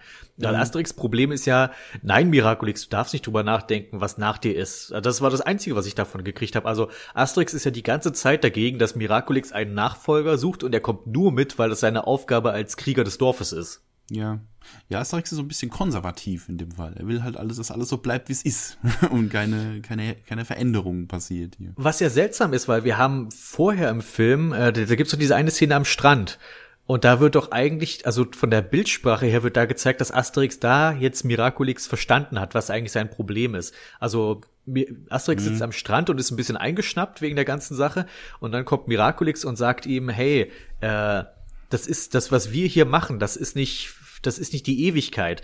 Es gab vor uns Gallier, die gegen die Römer Widerstand geleistet haben. Es gibt nach uns Gallier, die gegen Widerstand leisten. Dann zeigt er doch dann irgendwie auf so die, die Kinder des Dorfes, die da quasi Gallier und Römer am Strand spielen. Und dann siehst du Asterix, der mit dem Gesichtsausdruck wie, stimmt, du, eigentlich hat er recht. Ja. So. Und dann hast du aber später diese Szene, wo er quasi die, wo das komplett ignoriert wird, wo Asterix wieder überhaupt null Verständnis dafür hat, dass äh, Miraculix äh, einen Nachfolger suchen möchte. Ja, das ist so, äh, wie sagt man denn? Ja, das ist so, so, so herbeigeschrieben irgendwie. So ja, erzwungenes wir müssen, Drama Wir müssen halt, jetzt ja. Asterix aus, de, aus, der, aus der Handlung erstmal rausnehmen, damit, die, damit er eben nicht wieder die Stimme der Vernunft ist, dass die anderen sich erstmal alle blöd verhalten können in Ruhe. Das ist ja immer der Grund. Ne? Wenn Asterix nicht dabei ist, dann bauen die anderen nur Scheiße. Und deswegen muss er an der Stelle halt irgendwie raus. Aber der Grund, warum er dann geht und auch noch seinen Zaubertrank vergisst. Also ich, ich fand, also, also für mich war das. Für mich war es nicht mal das wirklich der Hauptgrund, weil ich finde, Asterix kriegst du auch, also sag ich mal, kann auch Teil der Handlung sein. Die anderen müssen ja nur nicht auf ihn hören. Das haben wir schon auch häufig gehabt. dass du Obelix irgendwie aus der Handlung rauskriegen musst, verstehe ich noch irgendwie, weil das würde dann halt alle Probleme ein bisschen zu einfach lösen. Aber ähm, hier hatte ich einfach den Eindruck, dass man irgendwie noch, okay, die Handlung ist jetzt soweit gut, aber irgendwie brauchen wir noch irgendwie so einen, so einen schweren, dramatischen, emotionalen Moment, wo die Freunde gegen miteinander Streit haben und man denkt, oh nein, die jetzt zerbricht hier die Freundschaft, so nach dem Motto. Und das Problem ist, solche Momente können funktionieren, aber die müssen halt auch da richtig entsprechend aufgebaut sein. Für mich, mhm. äh, ich, es, ich, es ist vielleicht ein bisschen entferntes Beispiel, aber äh, was mich, woran ich mich sofort erinnert fühlte dabei, war ähm, der dritte Herr der Ringe-Film. Ich weiß, ich mache jetzt gerade einen großen, wow. großen Schwenk. ähm, und zwar, wo wo Frodo Sam auf diesem Berg wegschickt und sagt, äh, geh nach Hause, Sam, so nach dem ja. Motto so. Also äh, das ist, das war auch so ein Moment, der so komplett erzwungen war und der, äh, ja, der, der irgendwie, also der, der irgendwie nicht so zum Rest gepasst hat. Also erstens würde Frodo niemals Sam wegschicken und Sam würde sich nicht wegschicken lassen. Aber genau. ja, wir brauchten jetzt diesen traurigen, emotionalen, schweren Moment, und den wir irgendwie da rein, reinhauen mussten. Und so, das so ähnlich war das hier auch. Hm. Ich finde es auch gerade, also ähm, das Asterix und Obelix streiten sich ja sowieso immer. Das ist ja auch im, in den Comics immer so. Also fast in jedem Heft ist mindestens ein Punkt, wo die sich, wo die sich so immer so, dieses typische Bild, was da im Film ja jetzt auch vorkommt, wo die sich so anschreien, immer Ja. so mit Nase an Nase. Aber das halt, das hält halt nie länger als fünf Minuten und dann ist wieder alles gut. So, ja, deswegen- eben, im, im Comic ist ja meistens so, dass er dann im nächsten Panel dann schon wieder weint, sich in den Arm liegen Ja, und sich genau. entschuldigen beieinander. Also das Genau. ist ja, das, das hat schon wieder was sehr Niedliches. Das ist aber eben nicht für Drama erzeugen da gewesen, sondern das ist einfach Comedy. Genau, das, Und das, hier- dürft, das dürft auch nie so sein, dass die dann anfangen, die, dass die sich tatsächlich entzweien. Das wird da ganz, also das, das gehört einfach da nicht dazu. Das ist so eine, das ist so eine typische Männerfreundschaft zwischen zwei, zwischen zwei Dickköpfen und die sich halt dauernd anschnauzen, aber danach ist wieder alles gut. So. Und das, wenn man da jetzt anfängt, von wegen hier groß Drama und ach Gott, und sie haben sich auseinandergelebt oder keine Ahnung was. Äh, nee. Also, bitte nicht. Aber ich glaube, das war in dem Fall auch ein anderer Grund, glaube ich. Das, die, die streiten sich am Anfang nur, weil, weil äh, Obelix nicht, nicht gesagt hat, dass er die, äh, die kleine, die Vitrine Ja, mit dabei die, die, ich finde, der Streit zwischen Asterix und Obelix ist immer, in dem Film machen sie es richtig. Da ist es wirklich immer Comedy. Äh, das, mir ging es ja wirklich um die Szene mit Asterix und Miraculix. Mhm. Der, der, deren Streit fand ich so ein bisschen sehr seltsam und irgendwie unpassend. Aber jetzt habe ich so lange drüber geredet, über so eine kurze Szene und eigentlich ist die, die ist eigentlich gar nicht so groß, aber sie ist mir halt schon ein bisschen sauer aufgestoßen. Ja, eben weil sie halt so un, out of character war. Ja, eben, So. eben, es ist so, es ist so untypisch für Asterix. Das, das kannst du mit Majestix machen, dass der halt der super konservative ist und so ist er ja quasi auch. Aber As- Majestix ist ja auch super schnell überzeugt, der, der dann sagt, ja, wir können Miraculix sowieso nicht davon abhalten, also sind wir halt dafür. Das ist, das fand ich ein schönes Rational. Ja, genau. Ja, Äh, Cäsar war so ein bisschen überflüssig im Film, muss ich zugeben. Äh, der taucht, das, das war immer so ein Cameo. Und ich finde, ich weiß nicht, also ja, das war so, wir haben Cäsar, weil wir halt einen Cäsar brauchen. Aber der hat ja für die Handlung tatsächlich gar keinen Effekt in dem Fall. Nee, also das Ding ist, der, der Dämonix interagiert ja dann meistens nur mit diesem Senator. Und äh, Cäsar taucht da wirklich nur einmal kurz auf, um zu sagen, äh, jo, der, der böse Druide, den könnte man gebrauchen. Gut, man könnte natürlich sagen, das ist vielleicht, um die Figur von Dämonix noch so ein bisschen auszubauen, dass er so nach dem Motto, der schafft's einfach so ohne, ohne äh, große Probleme mitten in, ins Audienzzimmer von Cäsar, während er gerade in der Badewanne sitzt. Ja, okay, das könnte man doch sagen, das ist, äh, um Dämonix vielleicht aufzubauen, ja. Genau, und, und er ist halt, wie, so, damit man sieht, wie der so drauf ist, dass er eben nicht erst sich da bei, beim nächstbesten Legionär anbietet, sondern so erstmal direkt nach Rom teleportiert. war, war echt schnell dort. Ähm, ja, keine Ahnung. Aber da, das war, glaube ich, der einzige Grund, warum Cäsar da drin ist, damit man halt sieht, okay, äh, Dämonix geht direkt zum Chef. Naja. Also, ich, wollen wir schon, wollen wir unser Fazit ziehen oder hast du noch allgemein was du Ganz ehrlich, Film, mir, mir, ich, ich, mir fällt gar nicht mehr so arg viel ein. Ich habe mir jetzt halt auch nur einmal geguckt und das war vor zwei Wochen. Und äh, ich, mir fallen zwar jetzt, wenn wir so drüber reden, immer, immer wieder so ein paar Bröckchen ein, aber so viel mehr ist, glaube ich, gerade gar nicht mehr drin. Ähm, ja, ich, ich wollte dich schon fragen, wie, wie fandst du denn so? Genau, darum wollte ich, darauf wollte ich jetzt eigentlich Ja. drauf kommen, wie der so quasi auch im Asterix-Universum, wie ich ihn ansiedeln würde, also von, von der Qualität her. Äh, ich würde Ihnen sagen, der, der, der Film spielt auf jeden Fall im oberen Feld der Asterix-Filme. Ich hatte, während ich ihn geguckt habe, hatte ich auf jeden Fall Spaß. Ich habe ich habe das Gefühl gehabt, dass ich nicht so häufig gelacht habe, wie es vielleicht hätte sollen oder wie, wie, wie die gewollt hätten, dass ich, dass ich hätte lachen sollen.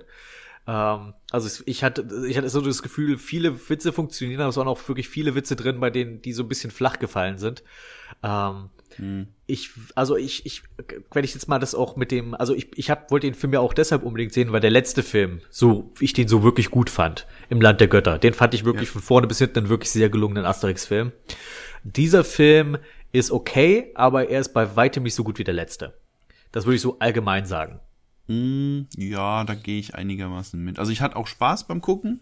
Also ich saß jetzt nicht an, einmal da, also wie gesagt, das Ende war so ein bisschen, hui, was passiert hier denn jetzt? Aber ähm, der Film hat an sich von vorne bis hinten Spaß gemacht. Ähm, man, man vergleicht ihn halt wirklich unweigerlich mit, mit äh, Im Land der Götter, weil also ne, das ist der zweite Animationsfilm, äh, also der zweite computergenerierte Animationsfilm.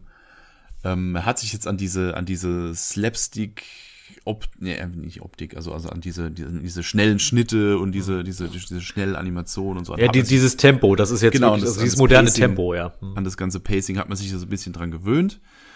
Ähm, Insofern würde ich sagen, ja, er hat Spaß gemacht, aber ich würde Land der Götter auch noch vorziehen, auch weil ich da schön fand, dass sie da noch eine Buchvorlage rangezogen haben und die total charmant in so einen Animationsfilm übersetzt haben. Und hier ist es ja mehr oder weniger frei. Ohne, es gibt so ein paar Versatzstücke von manchen Büchern, aber es gibt ja nicht die eine Buchvorlage, die sie dafür jetzt benutzt haben. Fand ich halt beim letzten Film irgendwie den, den Spagat zwischen wir halten uns ans Buch und wir machen was ganz Neues draus, äh, fand ich da irgendwie noch ein bisschen beeindruckender als hier jetzt. Nichtsdestotrotz äh, würde ich sagen, wenn jemand Asterix-Fan ist, auf jeden Fall gucken. Und äh, alle anderen schauen Probe. Oder so. Es ist schön. Alle anderen schauen Probe. äh, ich glaube, das, was mich, das, was für mich wirklich den Unterschied zwischen diesen beiden Filmen macht, ist, beim Land der Götter hatte ich das Gefühl, dass sich die Handlung und die Charaktere Stück für Stück entwickeln. Ich finde, das hat, es hat einen viel besseren, äh, ich fällt jetzt kein besseres Wort, einen viel besseren Flow, sag ich mal. Es ist, es, einfach das eine führte logisch zum anderen. Die Figuren haben einen gewissen Startpunkt gehabt und dann haben sich über den Film entwickelt. Du hattest diese römische Familie. Du kriegst, du wirst, du kriegst die vorgestellt. Wie entwickeln die sich im Film? Du kriegst diesen, ähm, diesen komischen Baumeister von Cäsar, der fängt hier an, wie ist der im Film und auch die, die, wie sich die Dorfbewohner entwickeln quasi innerhalb dieses Films und so weiter. Und auch, und auch der Plot, wie eins zum, wie die, die, die diese wie die, wie die auf diesen Plan kommen, wie sie den Plan umsetzen, was die Gallier dagegen tun, wie die Römer scheinbar gewinnen und so weiter. Das fand ich alles mhm. vom sehr, sehr gut geschrieben und es baute sehr, sehr gut aufeinander auf. Dieser Film fühlt sich von der Handlung her mitunter sehr verhackstückelt an du hast quasi die Exposition, wir wollen jetzt, äh, braucht einen Nachfolger und dann hast du erstmal so ein bisschen, so ein bisschen dieses Druiden-Ding und du hast diesen einen Bösewicht, der mal wieder auftaucht. Und dann hast du aber auch diesen, diesen Lehrling, der äh, aber, wo von dem du denkst, okay, das könnte, der, das, der sich quasi verführen lässt. Und dann hast du wieder diesen Dämonix und dann hast du aber auch nebenher noch diesen Nebenschauplatz mit dem, äh, dass die, die Römer versuchen, die, die, die Frauen im Dorf zu besiegen und so weiter. Und es fühlte sich alles, also es hat es fühlte sich halt wie so ein Puzzle an, wo quasi nichts wirklich fließend ineinander übergeht, sondern wirklich so Stück für Stück aneinander getackert. Und so ähnlich ging es mir auch mit den Figuren. Die Figuren, ich habe habe nicht das Gefühl gehabt, dass irgendwer was dazugelernt hat am Ende.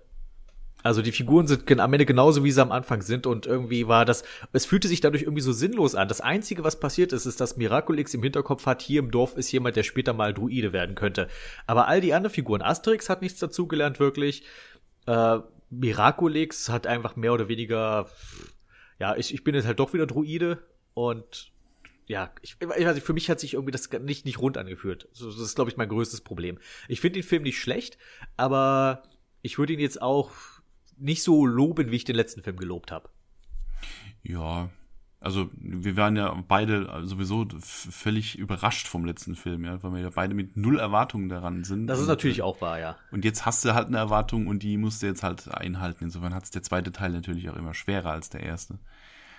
Ähm, aber ja, stimmt schon. Es, es mag, vielleicht liegt es auch daran, dass, dass der erste, also im Land der Götter, dass das so eine, eine etwas lokal auch etwas verdichtetere Story ist. Also die gehen ja nie weit weg. Die haben ja nur das Dorf und diese Trabantenstadt. Ja, ja. Und da ist es jetzt, im Neuen ist es jetzt halt wie so ein Roadmovie. Auf der einen Seite hast du halt Asterix, Obelix, Miraculix, die halt nur ewig durch die Gegend ziehen und immer an einem anderen Ort sind, also Roadmovie-artig. Und dann ganz auf der anderen Seite hast du das, das gallische Dorf mit den, mit den, äh, mit den Gallierinnen.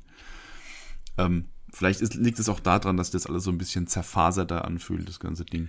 Ja, aber auch dieser Roadmovie ist ja nicht, finde ich, nicht konsequent durchgezogen, eben dadurch, dass die anderen Gallier auf einmal plötzlich auftauchen. Ja, die können sich alle teleportieren, habe ich so das Gefühl in dem Film. So, die sind immer alle, also Gallien ist sehr klein. Scheinbar. Weil, weil ein Roadmovie, alle immer sofort da, also so, so ein Roadmovie zeichnet sich auch durch eine gewisse Intimität aus, also dass du quasi eine, eine feste Gruppe, eine kleine Gruppe hast von drei bis vier Leuten und die machen diesen Roadtrip. Mhm. Und so hast du aber auf einmal eine gallische Armee, die quasi diesen Roadtrip macht und mhm. aber auch immer nur im Hintergrund rumsteht. also das, das, das meine ich. Es ist halt irgendwie viele schöne Ideen, die sich aber alle nicht so richtig rund anfühlen. Mhm. Ich will gar nicht so viel meckern, ich will gar nicht so negativ sein. Eigentlich hatte ich Spaß. Also ich bin mit einem guten Gefühl aus dem Kino gekommen. Das kann ich möchte ich auf jeden Fall festhalten. Ja, ich habe, ich habe, wie du schon gesagt hast, ich habe zu keinem zu keinem Zeitpunkt im Kino gedacht, ach, was ist das jetzt für ein Mist und so. Ich habe mich von Anfang bis Ende unterhalten gefühlt aber ich fand ihn nicht so gut, wie er hätte sein können. Ja, also wie gesagt, ich finde, er hat das Problem, dass das der zweite Teil einer neuen Reihe ist. So kann ich mir, also man geht halt jetzt auf einmal mit einer Erwartung daran, ähm, die er nicht ganz erfüllen kann. Aber ja, wie gesagt, ich hatte auch Spaß. Das war ein, ein schöner, ein schöner äh, Kinoabend in dem Fall. Ja, wunderbar. Dann äh, bedanke ich mich für dich, äh, für, für dich. ja, wunderbar. Dann bedanke ich mich bei dir für deine Zeit. Und war wieder ein lustiger Talk und auf hoffentlich weitere Asterix-Filme, weil auch wenn ich diesen Film nicht so gut fand wie den letzten, hoff, bin ich trotzdem immer noch begeistert, was man inzwischen mit der Asterix-Lizenz wieder anstellt. Das stimmt, ja. Es steht ja so hoffentlich bald wieder ein neuer Band an, mit den neuen Zeichnern und so. Ja, ich finde es schön, dass es wiederbelebt haben und ohne es komplett in den Sand zu fahren, wie es der letzte Zeichentrickfilm noch äh, hat vermuten lassen. Oder die Realfilme eben. Oder die Realfilme. äh, nee, nee, dann ja, lieber nee. noch ein paar, noch ein paar 3D-animierte. Ich glaube, ich übertreibe nicht, wenn ich sage, dass die wahrscheinlich schillerndste Figur oder der schillerndste Charakter im, äh, in der modernen Wrestling-Welt oder beziehungsweise in den letzten 30 Jahren vermutlich etwa der Undertaker ist. Ich glaube, es ist einer der wenigen Wrestler, die, noch, die auch Leute, sag ich mal, die sich nicht mit Wrestling auskennen, dass sie ihn schon mal zumindest gehört haben. Ich glaube, es gibt so, zumindest in Deutschland, vier Wrestler, von denen man auch gehört haben kann, selbst wenn man noch nie Wrestling geguckt hat. Das ist natürlich Hulk Hogan, das ist The Rock wegen seiner Filmkarriere später, Bret Hart, der aus irgendeinem Grund in den frühen 90ern irgendwie in jeder zweiten Bravo drin war. Und es ist der Undertaker. Und bei dem bin ich mir nicht mal sicher, woran das unbedingt liegt, weil vielleicht, vielleicht liegt es an der Limit, eher so ein Jungsmagazin, weil da war er relativ häufig drin. Aber ich erinnere mich noch dran, wenn, als ich zur Schule gegangen bin, dass äh, eigentlich niemand Wrestling geguckt hatte, aber jeder wusste trotzdem, wer der Undertaker war, aus irgendeinem Grund. Und ähm, nun wurde ihm eine Graphic Novel, also sprich ein Comicbuch gewidmet, das die Geschichte des Undertakers eben als Comic erzählt. Und da musste ich einfach zugreifen. Ich bin nicht der größte Comicleser unbedingt, aber äh, wie sollte man sonst, sag ich mal, einfach mal wirklich die gebündelte Hintergrundgeschichte vom Undertaker bekommen? Und ich glaube, es gibt wirklich keine andere Figur im Wrestling, die sich mehr für eine, für eine Comic-Adaption eignet als er. Das Interessante an diesem Comic ist, äh, ich habe ihn mir importieren lassen, ich glaube, den gibt es in Deutschland so, so, noch nicht zu kaufen. Das Interessante daran ist, was darin äh, von seiner Hintergrundgeschichte erzählt wird und welche Dinge weggelassen wurden.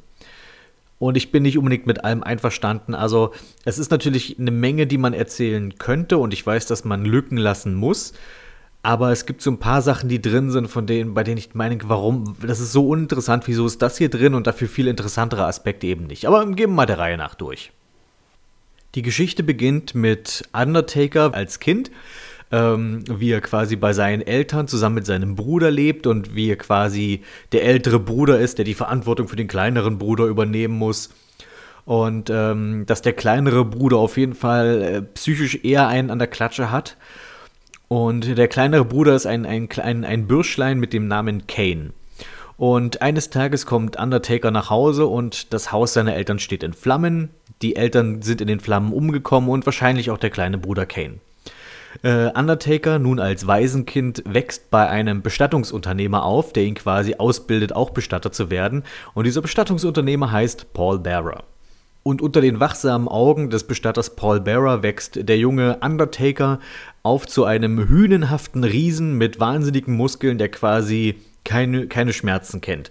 Und Paul Barra erkennt das Potenzial mit in ihm und ähm, versucht mit ihm Geld zu verdienen, indem er ihm quasi irg irgendwelche Straßenkämpfe, sage ich mal, schickt und Geld wetten lässt, also irgendwelche illegalen, irgendwelche illegalen Straßen-Wrestling-Kämpfe machen lässt. Und eines Tages bietet sich dann die große Gelegenheit und ein äh, Millionär tritt an äh, Paul Bearer und den Undertaker heran, ein Millionär mit dem Namen Ted DiBiase. Wer Ted DiBiase nicht kennt, äh, das ist ein Wrestler aus den 80ern, der Million Dollar Man und sein Gimmick war, dass er eben stinkreich ist und dass er sich seine Siege kaufen kann. Also er besticht die anderen Wrestler, dass sie ihn quasi gewinnen lassen und außerdem, und wenn sie es nicht machen, er ist trotzdem außerdem noch ein sehr gefährlicher Wrestler, auch ohne seine Kohle, aber sein Ding ist halt, ich bin besser als ihr, weil ich bin reich. Jedenfalls muss, will der ein Team aufstellen, weil es, es, es geht um die Survivor Series. Das ist quasi so eine Reihe von Teamkämpfen und er braucht noch irgendeinen besonderen Mitstreiter für sein Team und er kauft die Dienste des Undertakers von Paul Bearer. Und das spielt natürlich ziemlich gut in das echte Debüt des Undertakers damals 1990 hinein. Wir erinnern uns, äh, die Wrestling-Fans da draußen natürlich, Undertakers Debüt in der WWF war 1990 bei einem Event namens Survivor Series, wo er als geheimer letzter Mann im Team von Ted DiBiase auftauchte. Und dieses, dieser Comic erzählt quasi, wie Undertaker überhaupt bis zu dem, also was vor diesem Debüt passierte mit seiner Kindheit. Da gab es in, in der WWF immer Anspielungen quasi darüber. Aber hier wird es jetzt quasi einfach mal so erzählt und wie quasi dann der Kontakt zu Ted DiBiase entstand. Und dann im Anschluss werden tatsächlich viele wichtige Schlüsselmomente in der langen, langen Karriere des Undertakers aufgegriffen und quasi in diese gesamte Hintergrundgeschichte eingeflochten. Also äh, was, was drin ist, ist zum Beispiel die Fehde mit äh, Fake Undertaker, also Ted DiBiase kann sich nicht ewig die Dienste des Undertakers erkaufen, der bricht sich mal irgendwann frei von dessen Kontrolle, aber weil Ted DiBiase das nicht auf sich sitzen lassen kann, ähm, kauft er sich halt einen anderen Hühnen und gibt den als Undertaker aus und das ist dann der Fake Undertaker und es gab dann halt ein großes Match mit Undertaker gegen den falschen Undertaker und so weiter. Da kamen dann auch erstmals, glaube ich, die lila Handschuhe zum Einsatz. Undertaker tauchte das erste Mal auf mit, mit komplett in Schwarz und mit grauen Handschuhen. Und später, als dann diese Sache mit dem Fake Undertaker kam, hatte dann der, der Fake hatte dann die grauen Handschuhe und der echte Undertaker, damit man ihn erkennen konnte, der hatte er dann die lila Handschuhe, die er dann eine ganze Weile behalten hat. Dann, äh, wie er quasi als unaufhaltsames Monstrum sich durch die Ränge der WWF prügelt, bis er dann quasi seinen ersten echten großen Widersacher bekommt in Form von Mankind.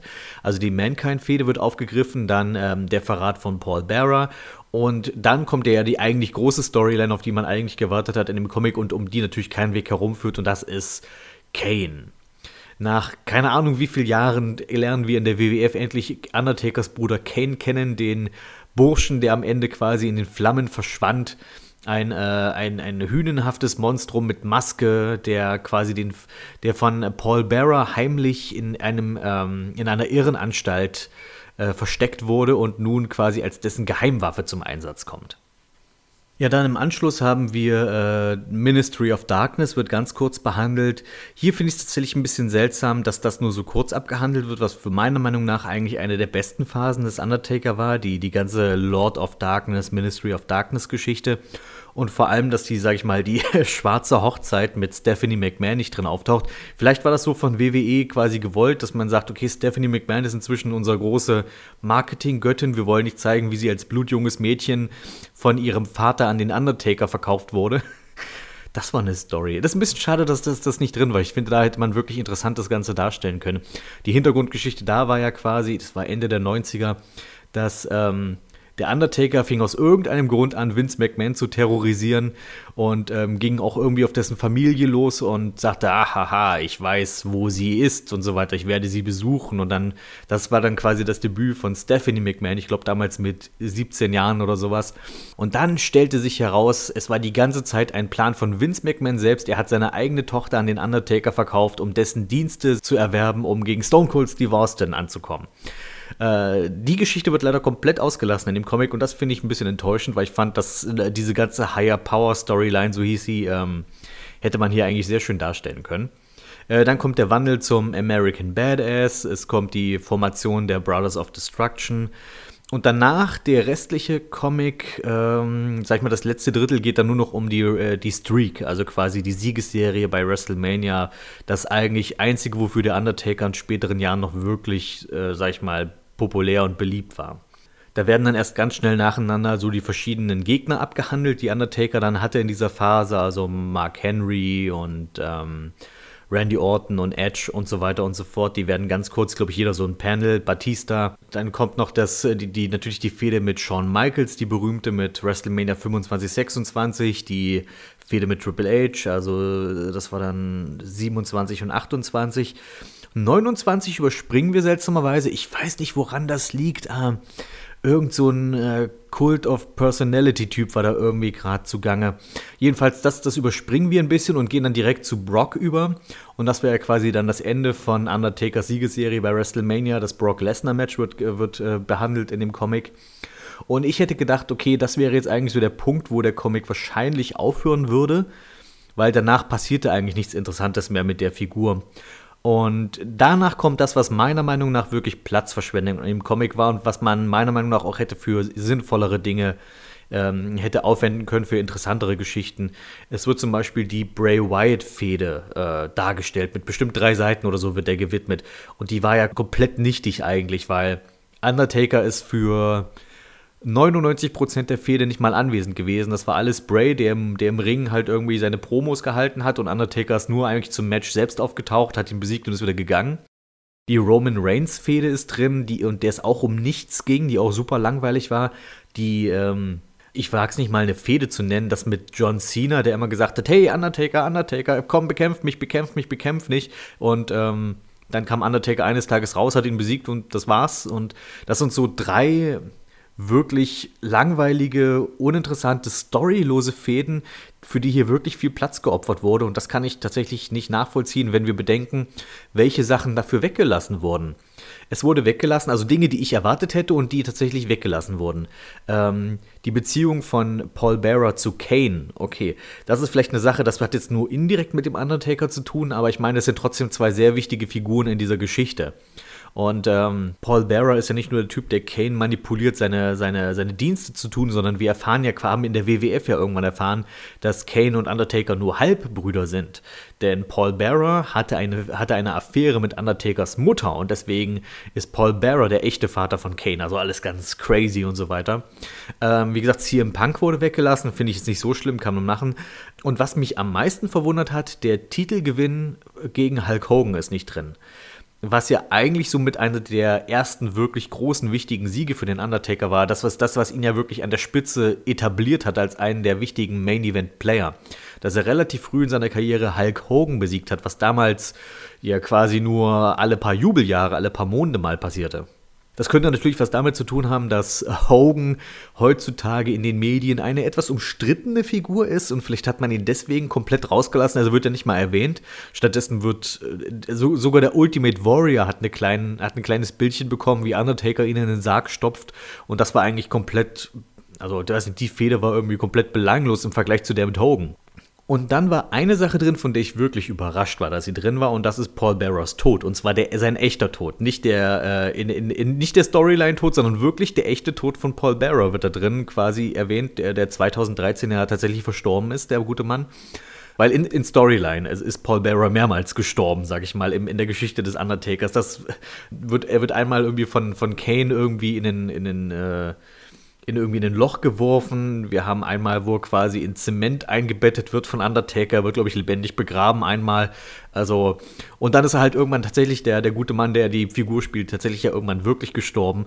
Und ähm, es gibt dann quasi in dem Comic eine Szene, wie quasi sich Undertaker und Kane bei Paul Bearers Grab treffen und ihren Krieg miteinander quasi für beendet erklären.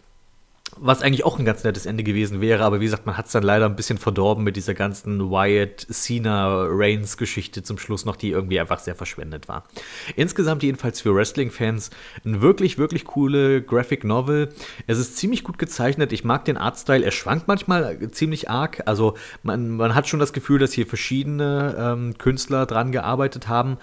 Ähm, aber insgesamt geht der wirklich gut. Es liest sich gut weg, es ist interessant, aber man kann es auch wirklich nur, das habe ich eingangs erwähnt, wirklich nur für Wrestling-Fans empfehlenswert, weil als jemand, der gar keine Ahnung von sowas hat, verstehst du, glaube ich, da kein Wort von dem, was da drin passiert ist, weil ja, das Haus fackelt ab und jetzt ist er ein junger Mann und jetzt ist er plötzlich Wrestler und das ist jetzt auf einmal Mankind. Also, ich glaube, du musst schon wissen, wer diese Figuren sind, damit du da auch wirklich was von hast. Sogar Goldust hat ein, hat ein Cameo. Also, und ähm, das, ich glaube, wenn du kein Wrestling-Fan bist und dann siehst du auf einmal Goldust, dann denkst du dir auch mal, was zur Hölle ist das jetzt für ein seltsamer Vogel? Und damit verabschiede ich mich für diesen Monat und bis bald, Rian.